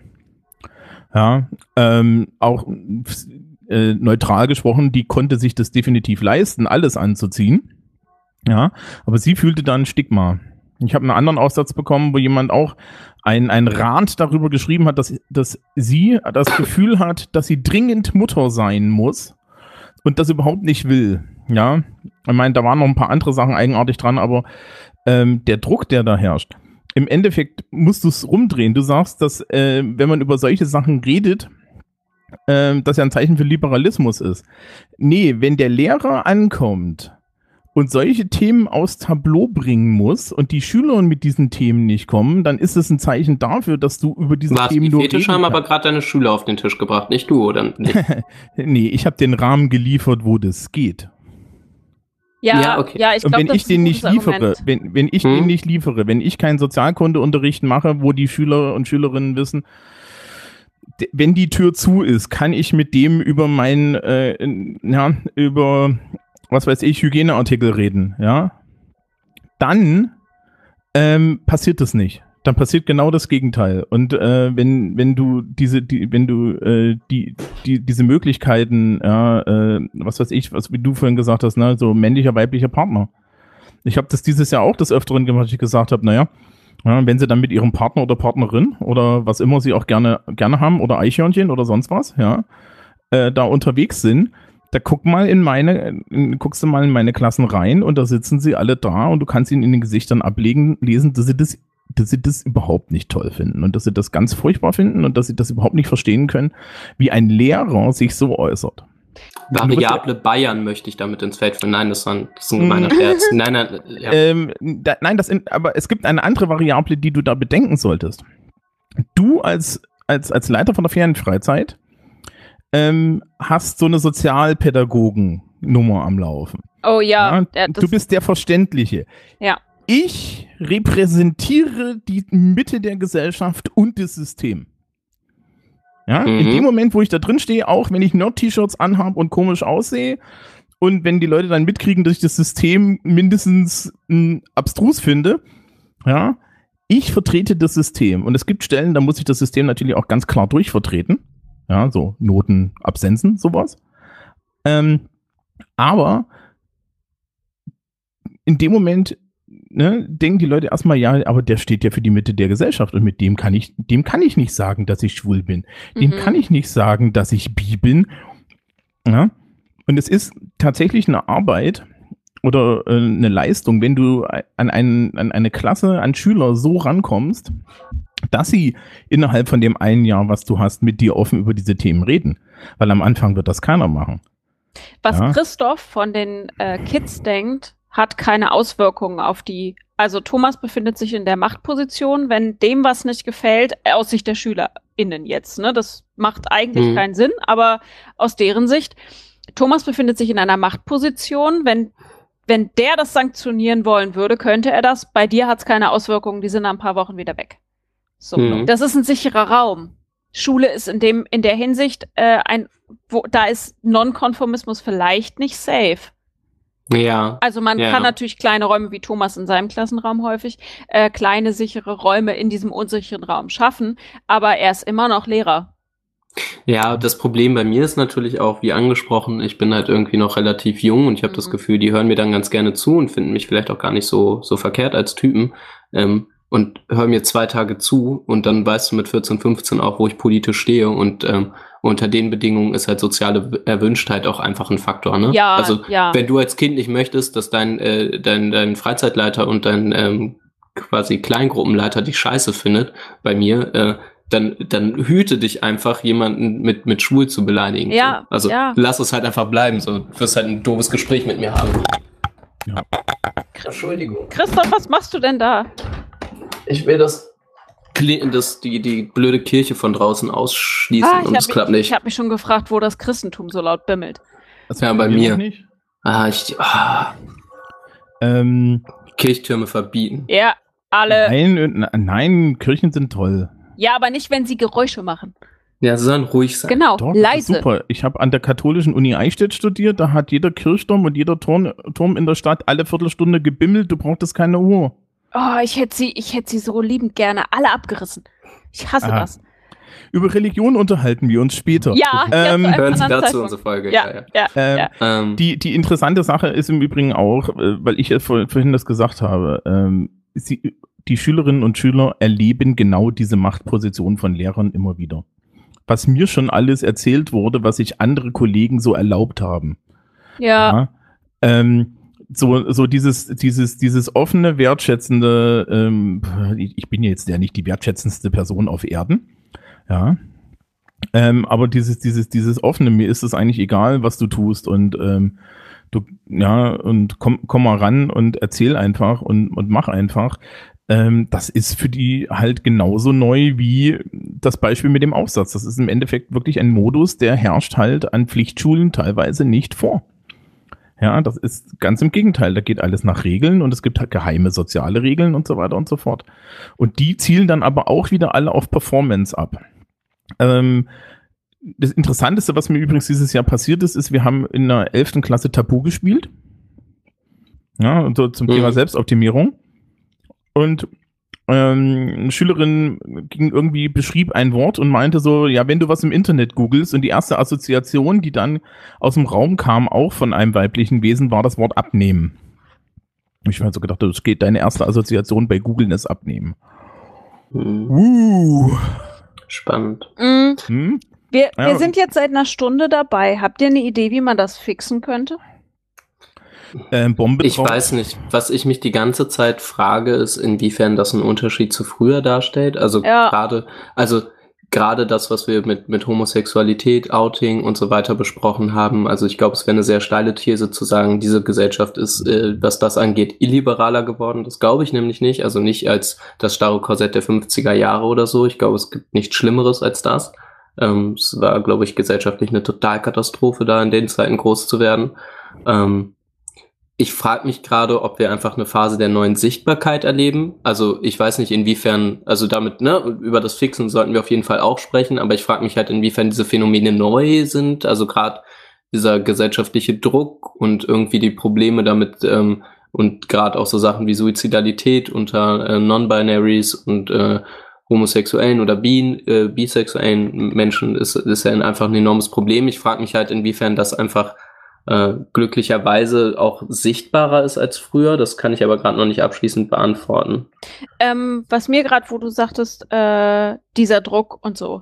Ähm, Mhm. Was ich bemerkenswert finde, ist, wenn, wenn wir auf das Beispiel der 50er zurückkommen, da war der Druck, äh, das ein konformistischer Druck unglaublich hoch. Und ich Mhm. wäre da bei dir. Ich glaube, das ist eine emotionale Katastrophe, unter so viel Druck aufzuwachsen. Was dann Ja. passiert ist, ist, dass sich eben diese Jugendkulturen gebildet haben. Das ist ja ein Mhm. relativ spätes Phänomen. Ähm, gut, Ja. wir haben, wir haben, glaube ich, nee, eine Jugendkultur der 40er haben wir nicht, sondern mit den 50ern, mit den, mit den Rockern und so fing's an. Die Ähm, Jugendkultur der 40er war die Hitlerjugend. ja, pst, nee, das zähle ich nicht. Ähm, vor allem, wisst ihr, warum ich das nicht zählen würde? Was von oben her, Mehr Konformismus geht nicht. erstmal das und was von oben aufgesetzt ist, ist keine Jugendkultur. Ja. Also wir haben jetzt dann die, die Rocker und so, also dieser, dieser enorme Druck brach sich irgendwann Bahn und äh, führte zu der, zu der Ausdifferenzierung verschiedener Jugendkulturen und zu einer Rebellion gegen das Mhm. System. So, was wir jetzt sehen ist, wir haben auch wieder eine Menge Druck und was passiert ist eine Anpassung oder zumindest eine vermeintliche Anpassung. Das finde ich ganz spannend, weil wenn da eine, eine Rebellion gegen das System passiert, dann passiert sie ganz schön leise Ja. und ganz schön, ganz schön äh, Ja, die Mhm. passiert halt nur noch in Social Media. Also Weiß ich nicht. Und selbst da in, ist. in so einem Privatismus. Nein, und nein, das sehe ich völlig anders. Also ich glaube nicht, dass sie nur da passiert. Ähm, und vor allem, ähm, wenn sie, wenn sie so krass wäre, würde sie auch auf Social Media sehr krass aussehen. Also eine, eine komplett neue Jugendkultur, die sich Bahn bricht, das wäre auch in Social Media extrem sichtbar. Aber sie ist sehr, also ich würde sie schon fast als mikrogranular bezeichnen, also diese ganz kleinen Unterschiede, die für uns gar nicht mehr so, okay, es, ist, es sind Sneakers, da kann ja jetzt nicht so viel Unterschied. Oh. Bourdieu, Bourdieu in Extremo quasi. Ja, oh, oh Gott, das, das Äh, so nee, nee, also nicht die, nicht die komische Band. Ja, Bourdieu in Extremo. Nee, nee. Oh Lass- Gott, oh Gott. Okay, Ja. ähm, genau. Also da passiert etwas, was von außen gar nicht so nur als, als Gruppe zu sehen ist, aber nicht, wie die sich jetzt untereinander abgrenzen etc. Ähm, warum bricht sich das nicht so Bahn, wie es sich in den 50ern und 60ern Bahn gebrochen hat? Was passiert da? Und das Fixen zum Beispiel, das meinte ich jetzt auch nicht bezogen auf, wie, wie kriegen wir unsere Jugend, wie, wie kriegen wir wieder Kultur in unsere Jugend? Nein, sondern ähm, Fixen meinte ich tatsächlich dieses Unbeschwerte, ob wir da irgendwo was tun können. Mhm. So.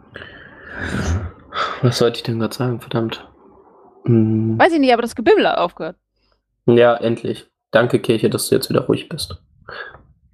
Ähm, wie wir das wieder hinkriegen und was hast du davor gesagt? Ähm, ach, Mikrogranular, die feinen Unterschiede. Ja, Ähm, ah, ich komme nicht drauf, verdammt. also meine eine Mhm. Frage war, warum bricht es sich nicht so heftig Bahn wie Ach, damals? wa ja. ach so, genau. Da Ähm. würde ich mal wieder meine meine These, die ich hier die ganze Zeit äh, stark mache, ist ähm, und und vielleicht passt sie da und vielleicht könnt ihr da jetzt ein Stück weit mitgehen. Vielleicht ist das, vielleicht ist es einfach nicht so leicht, sich gegen komische Hippie-Eltern oder Ex-Hippie-Eltern Bahn zu brechen. Vielleicht ist das schwierig, aber ich habe kein, weil die nicht so viel Angriffsfläche bieten. aber schon meine Eltern sind nicht mehr die Generation der Hippies. Meine Eltern sind Mhm. nicht alt 68, meine Äh, Eltern ja. sind die äh, Ende Ja, stimmt. 70er, 80er Jahre. ja, So, Mhm. meine Eltern sind die Parker-Tragenden. ja. Ich weiß nicht, wie alt, also deine Eltern und Thomas deine Eltern sind, keine Ahnung. Nee, das sind auch schon keine, Eltern- sind auch schon nach 68, das ist Meine- schon richtig. Meine Eltern sind vor 68 und DDR. Und Okay. damit raus. Ich bin, ich bin raus. Äh, das, Zur DDR hören Sie unsere Folge. Ja. Genau. Hm? Zur DDR hören Sie dann die Folge DDR. Genau, das ist dann aber nicht das soziologische Kaffeekränzchen, sondern die, die, die psychoanalytische Couch. Ähm, die, also die, ich glaube, das Problem ist, ist, warum das nicht sichtbar ist, ist dann halt wieder die ähm, Unbeschwertheit. Mhm. Weil auch in den, in diesen ganzen Quellen, in den ganzen Social Media bist du, bist, du hast ja immer Öffentlichkeitskontrolle. Du hast immer. Ja, du bist so extrem diesen, sichtbar. Genau. Ja. Und, und das, äh, ich glaube tatsächlich, was die alten Jugendkulturen ausgemacht hat, ist der Schutzraum. Mhm. Ja, also dieser, dieser, der Raum, in dem du einfach mal wusstest, okay, ich bin jetzt hier mit meinen Rockerkumpels, meinen Metal-Kumpels auf einem Konzert und das ist unser Raum. Ähm, ja. Das gibt's bei den Hackern zum Beispiel, Hackerspaces. Ne? Das ist die Hackerspace-Kultur, die kommt genau daher.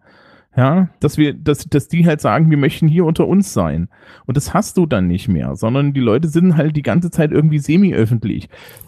Selbst der blödeste 15-Jährige hat mitgekriegt, dass man auf Facebook nicht alles nicht alles schreiben kann und auf Snapchat nicht alles Snapchattet, sondern das ist ja so eine, das ist ja so eine Persönlichkeitsgenerierung, ja. Ich generiere da ja eine Figur, ja. Ähm, mhm. Und das bedeutet aber auch, dass ich authentisch überhaupt nicht sein kann. Und ich kann natürlich in der Schule nicht authentisch sein. Das ist der andere Ort, an dem ich die meiste Zeit bin, weil das ist ein öffentlicher Raum mit Leuten, die ich nicht kenne und komischen Lehrern und das ist vollkommen okay. Puh. Sind dann, Mit der Authentizität tue ich mich schwer, ja. weil ich bei Authentizität immer denke, naja, aber wenn die Leute halt wirklich so sind, dann sind sie halt so, dann ist das halt authentisch. Also der Begriff bleibt irgendwann, also der irgendwann verweist er halt auf nichts mehr. Wenn man den zweimal durchgenudelt hat und gesagt hat, naja gut, dann ist die Jugend von heute aber so und so semi-öffentlich und wenn die halt so semi-öffentlich sind, dann ist das irgendwie authentisch, sich so zu verhalten. Ähm, yep. Ja. Ähm, ist die Lösung Aber dann, ihnen sicherere Räume zu bieten? Äh, also ähm, Räume, in denen sie ja, zum Beispiel in Hackerspace oder witzigerweise muss ich äh, hier in Hannover ans Rockhaus denken, weil hm. äh, da sich so die, die äh, Metal-Kinder treffen. Ich fühle mich da mal sehr alt.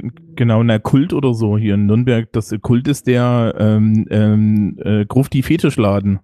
Ja, ja, ja also ähm, keine Sorge, da, da, das ist auch für Leute in unserem Alter. Aber die, ähm, ja, ich glaube, solche, solche Sachen fehlen. Und wenn du guckst, was, was in, äh, in offener Jugendarbeit los ist, ja. Mhm. Wir haben jetzt, ähm, ich habe gestern oder vorgestern mit einer ehemaligen Schülerin geredet, die ist südlich von Nürnberg, macht die offene Jugendarbeit. Der standen mhm. am ersten Tag 25 Kinder im Raum in, ja, und der Raum war zu klein. Da gibt's kein, da gibt's keinen Bedarf oder so. Das ist total, ne, das ist, das wäre ja total krass, wenn es dann Bedarf gibt. Ähm, und das Problem ist dann, dass diese Räume nicht mehr da sind und die Leute Angst vor und, und die Leute natürlich auch von den Räumen nichts mehr mitkriegen. Ähm, was ich zum Beispiel auch merke, ist, ich frage am Anfang jedes Schuljahres danach, äh, was sind denn eure Hobbys?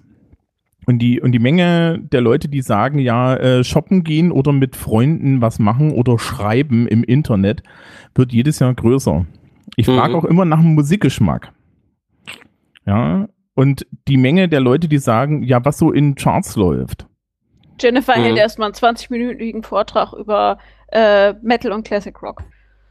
Ähm, naja, ganz interessant finde ich, die, die, der, das meistgenannteste, aber das machen sie halt immer alle nur einmal, ist, sie sagen, ja, ich höre alles. Worauf Thomas antwortet ist, das ist schön, dass Sie alles hören. Sagen Sie mal, das brandenburgische Konzert Nummer 5, finden Sie da nicht auch die Blockflötenstimme exquisit? Ja, sowas nicht. Also hören nicht an. Ah. Ähm, bei Helene Fischer. Nee, das auch nicht. Ach, was hören Sie denn jetzt? Ja, also ja. Früher, früher war das mal ein Identitätspunkt. Bei, bei, mir da, bei, mir ist das ganz krass. Also für mich, äh, Musikgeschmack ist entscheidend für zukünftige Kopulationspartner. Also. In, äh, äh, ja, in Technikklassen, ja. Also in, in Technikklassen habe ich mich schon mit Schülern in der ersten Stunde darüber gekampelt, ob Subway to Sally eine gute oder eine schlechte Band ist. Christoph, ist deine Ferienfreizeit nicht auch so ein mehr oder weniger sicherer Raum? Oder? Ja, ist sie also äh, denke ich gerade auch die ganze Zeit drüber nach, äh, ist sie auf jeden Fall, bietet tatsächlich auch Räume zum Ausprobieren, ähm, wird aber logischerweise, äh, auch weil ich davon nichts halte, also ich verbiete keine Smartphones Nee. auf meiner Ferienfreizeit, das Nee. finde ich nur affig. Ich sage immer, naja, also ihr verliert die halt, die gehen kaputt und so, also, äh, also sie sind halt im Zweifel weg, nehmt nicht so teuren Scheiß mit und eigentlich braucht ihr auch keins vor Ort, ähm, wird die natürlich medial begleitet, ne? Also die, die kommt halt so auf Instagram und das heißt, ähm, ich weiß nicht genau, inwiefern, ah, ich glaube, das könnte schon dazu beitragen, dass Geschlechterstereotype erfüllt werden, zum Beispiel. Also ich habe das Gefühl, dass mir beim Stockbrotteig machen schon mal mehr Jungen geholfen haben als in den letzten zwei Jahren. Um es mal so zu formulieren. Ja. Ähm, Der Trick ich weiß aber, das ist jetzt natürlich irgendwie ziemliche äh, pff, Alltagsempirie und ob da ein kausaler Zusammenhang besteht, weiß ich nicht genau.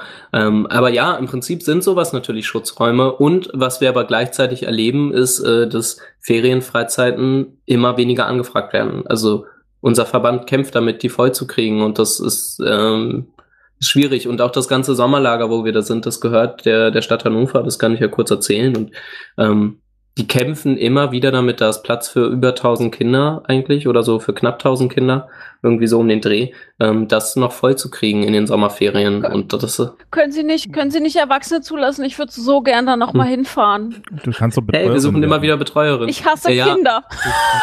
Das qualifiziert dich.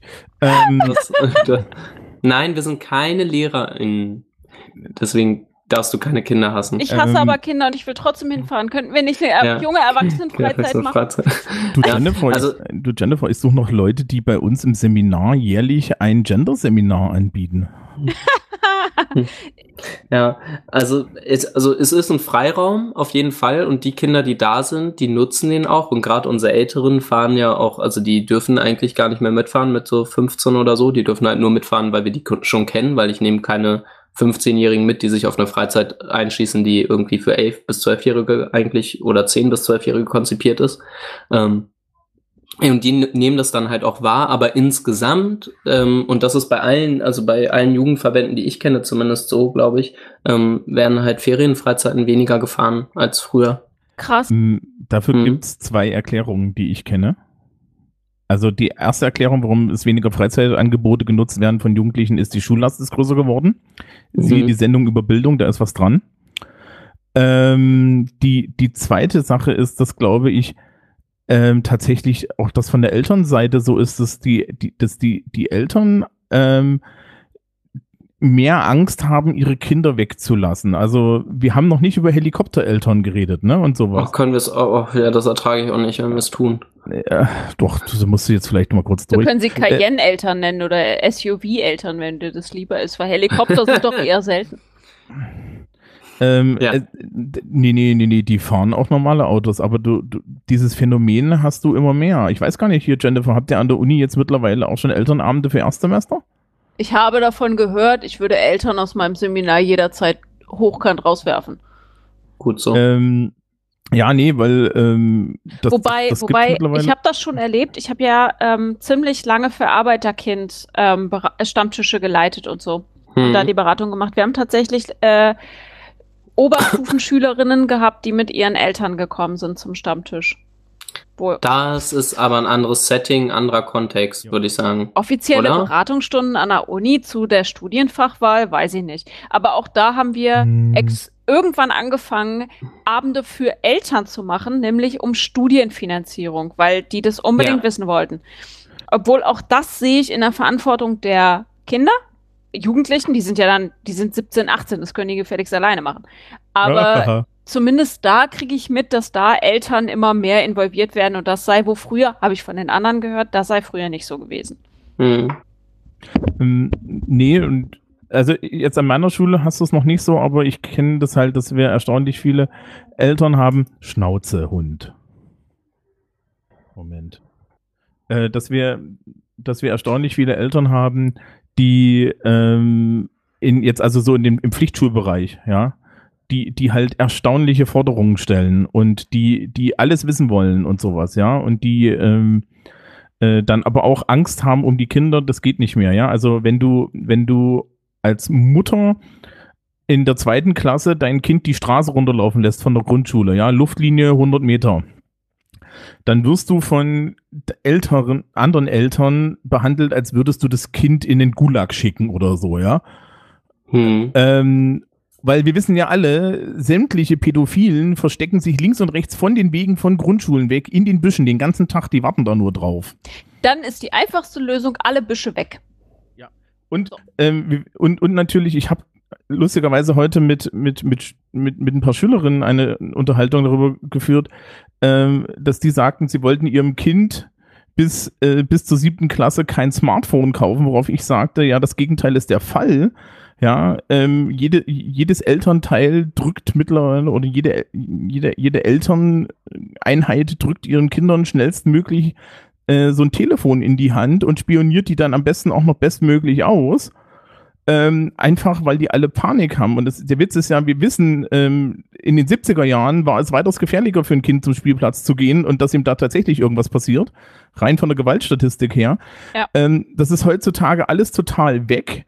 Aber die Paranoia, und ähm, das ist dann Da. ein mediales Phänomen, ist erstaunlich hoch. Und dass dann die Eltern sagen, ja, also mit fremden Menschen, ja, da schicke ich doch mein Kind nicht in die Ferien. Auch Das wenn ich ein Kind hätte, so. Christoph, würde ich das mitgeben. Ja, ich würde das Christoph Kenne mich ja bis zum mitgeben. Elternabend immer nicht. Das ist ja so die Sache. Bis zum Infoabend. Das ist kein Elternabend. Ja, aber die, die, die, Hm. das, die, die nicht zum Infoabend kommen, ja, die, die, die, an die kommst du auch nicht ran, weil die schon kein Vertrauen daran haben, f- einer fremden Person überhaupt ihr Kind zu geben. Dabei wissen wir mittlerweile, dass es den Kindern gut tun würde, wenn hin und wieder auch mal Menschen mit einer pädagogischen Ausbildung an, die, an sie rankommen und nicht nur Eltern. Hm. Ja, und wenn die halt auch mal was anderes sehen als zum Beispiel so Konzept Sommerschule oder so, ne? Also wenn die in den Sommerferien auch noch dann in der Schule gefangen sind, äh, dann ist äh, halt irgendwann so ein bisschen, dass ich denke, kommt doch mal aus der verdammten Penne raus, ey. Aber gut, was natürlich bei den Ferienfreizeiten, um das kurz abzuschließen, einfach auch noch eine Sache ist, ähm, Ferienfreizeiten werden teurer und Pauschalurlaube werden, Ja. glaube ich, gleichble sind gleichbleibend oder werden günstiger. Also ist einfach auch ein finanzieller Aspekt. Ähm, und wir machen das alle schon ehrenamtlich und diese, die, diese Ferienfreizeit hat einen Preis, dass ich immer denke, ach du Scheiße, ja, es ist irgendwie viel Geld. Ähm, und es gibt halt auch einfach irgendwie ein Stück weit weniger Blagen als in den Hochzeiten der irgendwie 60er Jahre oder so, ne? Als das so richtig on, on book war. So. Mhm. Hast du, Und hast du gerade Blagen? Ja, hat er. Und ich wollte gerade sagen, ich liebe dich, aber das wäre zu früh. ich, ich sag immer, ich spreche andauernd von Blagen. ja, und das finde ich super. Also, das, äh, da, da, Ne? das, das würde ich nicht. Ich schon. Meine- Das liegt hauptsächlich daran, dass der Name in Thüringen Wenst ist. Ähm, meine Zeit läuft mir so langsam durch die Hände. Ähm, ähm, ja, Genau. Haben wir- ich glaube, ähm, die auf die Fra also die Frage, was man tun kann dagegen. Also es wären auf der einen Seite Safe Spaces mal schön für Kinder, ja, mehr. mhm. Und, Und Ju Räume für Jugendliche erhalten und schützen, damit Genau. die Raum haben, sich auszuprobieren. und liebe Politik. Ja. ähm, und auf der anderen Seite, nachdem auf Eltern kein Einfluss genommen werden kann, ja, ist das einzige, was tatsächlich noch hilft, die die Konforma äh, äh, Konformitätslasten von den Kindern runterzunehmen. ähm, da im Bildungssystem ranzugehen. Ja, im Bildungssystem zu sagen, ja, das, das ist uns ja scheißegal, was ihr wollt. Wir machen jetzt weniger Noten. Es ist uns jetzt scheißegal, was ihr wollt. Wir machen jetzt mehr Kompetenzorientierung. Ja, die Stunden sind jetzt weg. Das tut uns echt leid. Es gibt keine Schulstunden mehr. Ja, weil pff, brauchen wir nicht die Scheiße, ja. Äh, nee, nee, der kriegt bis zur dritten Klasse kein Zeugnis. Ja, das gibt's halt einfach nicht mehr. Äh, Mhm. ja, das tut uns jetzt leid, aber der Nachmittagsunterricht, der wird gestrichen und wir haben die Stundenzahlen zusammen gestrichen, weil wir wissen, es bringt nichts. Aber wir bieten Ihnen jetzt jeden Nachmittag hier äh, drei verschiedene Sport-AGs an und äh, den Herrn Brandt, der mit Ihren Kindern löten lernt. Hä, wie ist denn das? Solche Sachen. A, bringt das tatsächlich päda pädagogisch und vom Bildungsangebot her mehr. Und B, kann, können sich dann die Eltern nicht dagegen wehren, weil ähm, anders geht's nicht. Äh, ja, was ich halt sehe, ist auf, auf der Bildungsseite, dass da den Eltern zu viel hinterhergerannt wird und deren Ängsten einfach nur stattgegeben wird, auch wenn wir es besser wissen. Ja, weil sie ähm, ziemlich viel, also ich habe da mal eine Studie große zu Lobbygruppe. Ja, es ist eine große Lobbygruppe und extrem äh, gut zu mobilisierendes Wahlvolk. Also junge Eltern haben gut oder junge Familien haben gute Chancen, ihre Interessen durchzusetzen. So. Ja, Kinderpolitik. Und dennoch sei einge angemerkt, dass noch keine Bundestagswahl mit dem Thema Bildungspolitik gewonnen wurde. Yep. ja, keine weil das, einzige. weil das, ja, das liegt daran, dass das Länderthema ist. Ja. Ähm, Das ist richtig, ja. und äh, was, aber was vielleicht auch mal gut wäre, wäre vielleicht doch mal das Wahlalter auf 16 zu senken. Damit die Leute, die, damit die Leute dann mal mitbestimmen können über ihre Zukunft. Vor allem hätte ich gern mal Leute unter 30 in den Parlamenten, verdammte Scheiße. Äh, doch, da gibt's immer zwei. Ja, immer zwei, toll. Zwei sind mir zu wenig. Ja, du musst mindestens 50 werden, um ein gut abgehangener Politiker zu sein. Ich will keine gut abgehangenen PolitikerInnen. Ich will frisches Fleisch. So, Gut. okay. ich, ich, Jennifer möchte frisches Fleisch. Wir können die äh, Folge schließen. Und wir dachten, und wir dachten nach der Essenssendung, sie sei vegan. Ja. scheiße. Ja, sorry. Ich will Frischfleisch. Okay. Ich denke aber, das ist ein gutes. Äh, ich glaube, wir haben einen ziemlich umfassenden Forderungskatalog zusammengestellt. Ich bin Ähm, auch ganz zufrieden. ja, äh, was halt, was halt schön wäre, wäre, wenn, wenn sich alle mal ein bisschen entspannen. Im, im Übrigen ähm, kann man, glaube ich, auch äh, so, so als Bogen ins Aktuelle noch, äh, es ist ja jetzt im, im Nachgang dieser ganzen Geschichte beim G20-Gipfel in, in Hamburg rausgekommen, dass wo anscheinend ein Großteil der Menschen, die da randaliert haben, eher so unausgelastete Jugendliche waren. Liebe Leute, das passiert nicht, wenn man die auslastet. Ja? Dann bricht sich das nicht Bahn. Macht man mehr Druck in der Schule. Ja, genau. Dann haben die nämlich was zu tun. Dann gehen die nicht auf die Straße.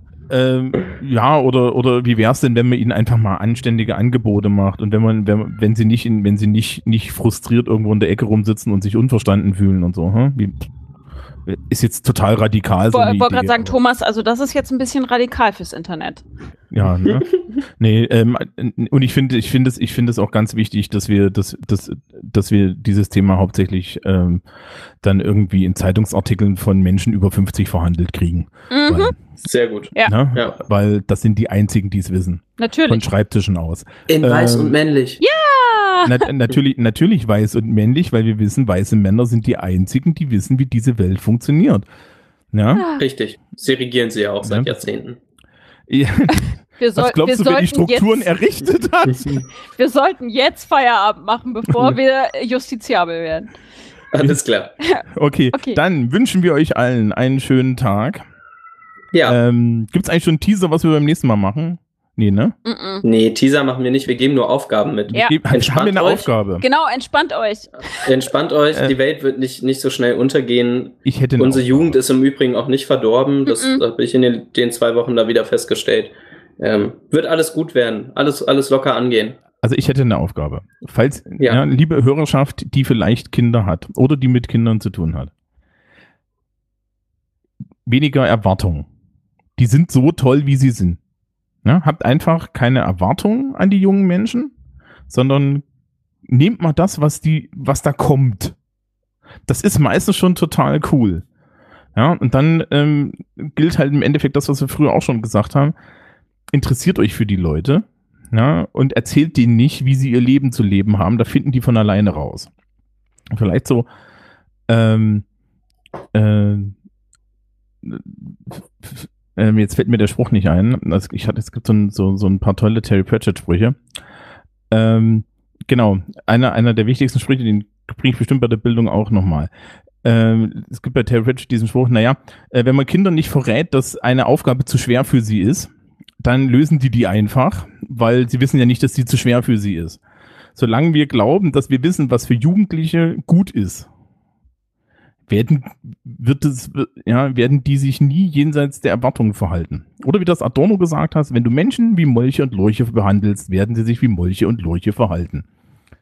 Jetzt habe ich ein So. bisschen Gänsehaut. Ach, Ja, beim nächsten Mal wird diese Rede gehalten von einer Seifenkiste. So, ähm, und da ist die Gänsehaut weg. Ja. Okay, dann wünschen wir euch allen Tschüss. Tschüss. Ja, macht es gut. Bis zum nächsten Mal.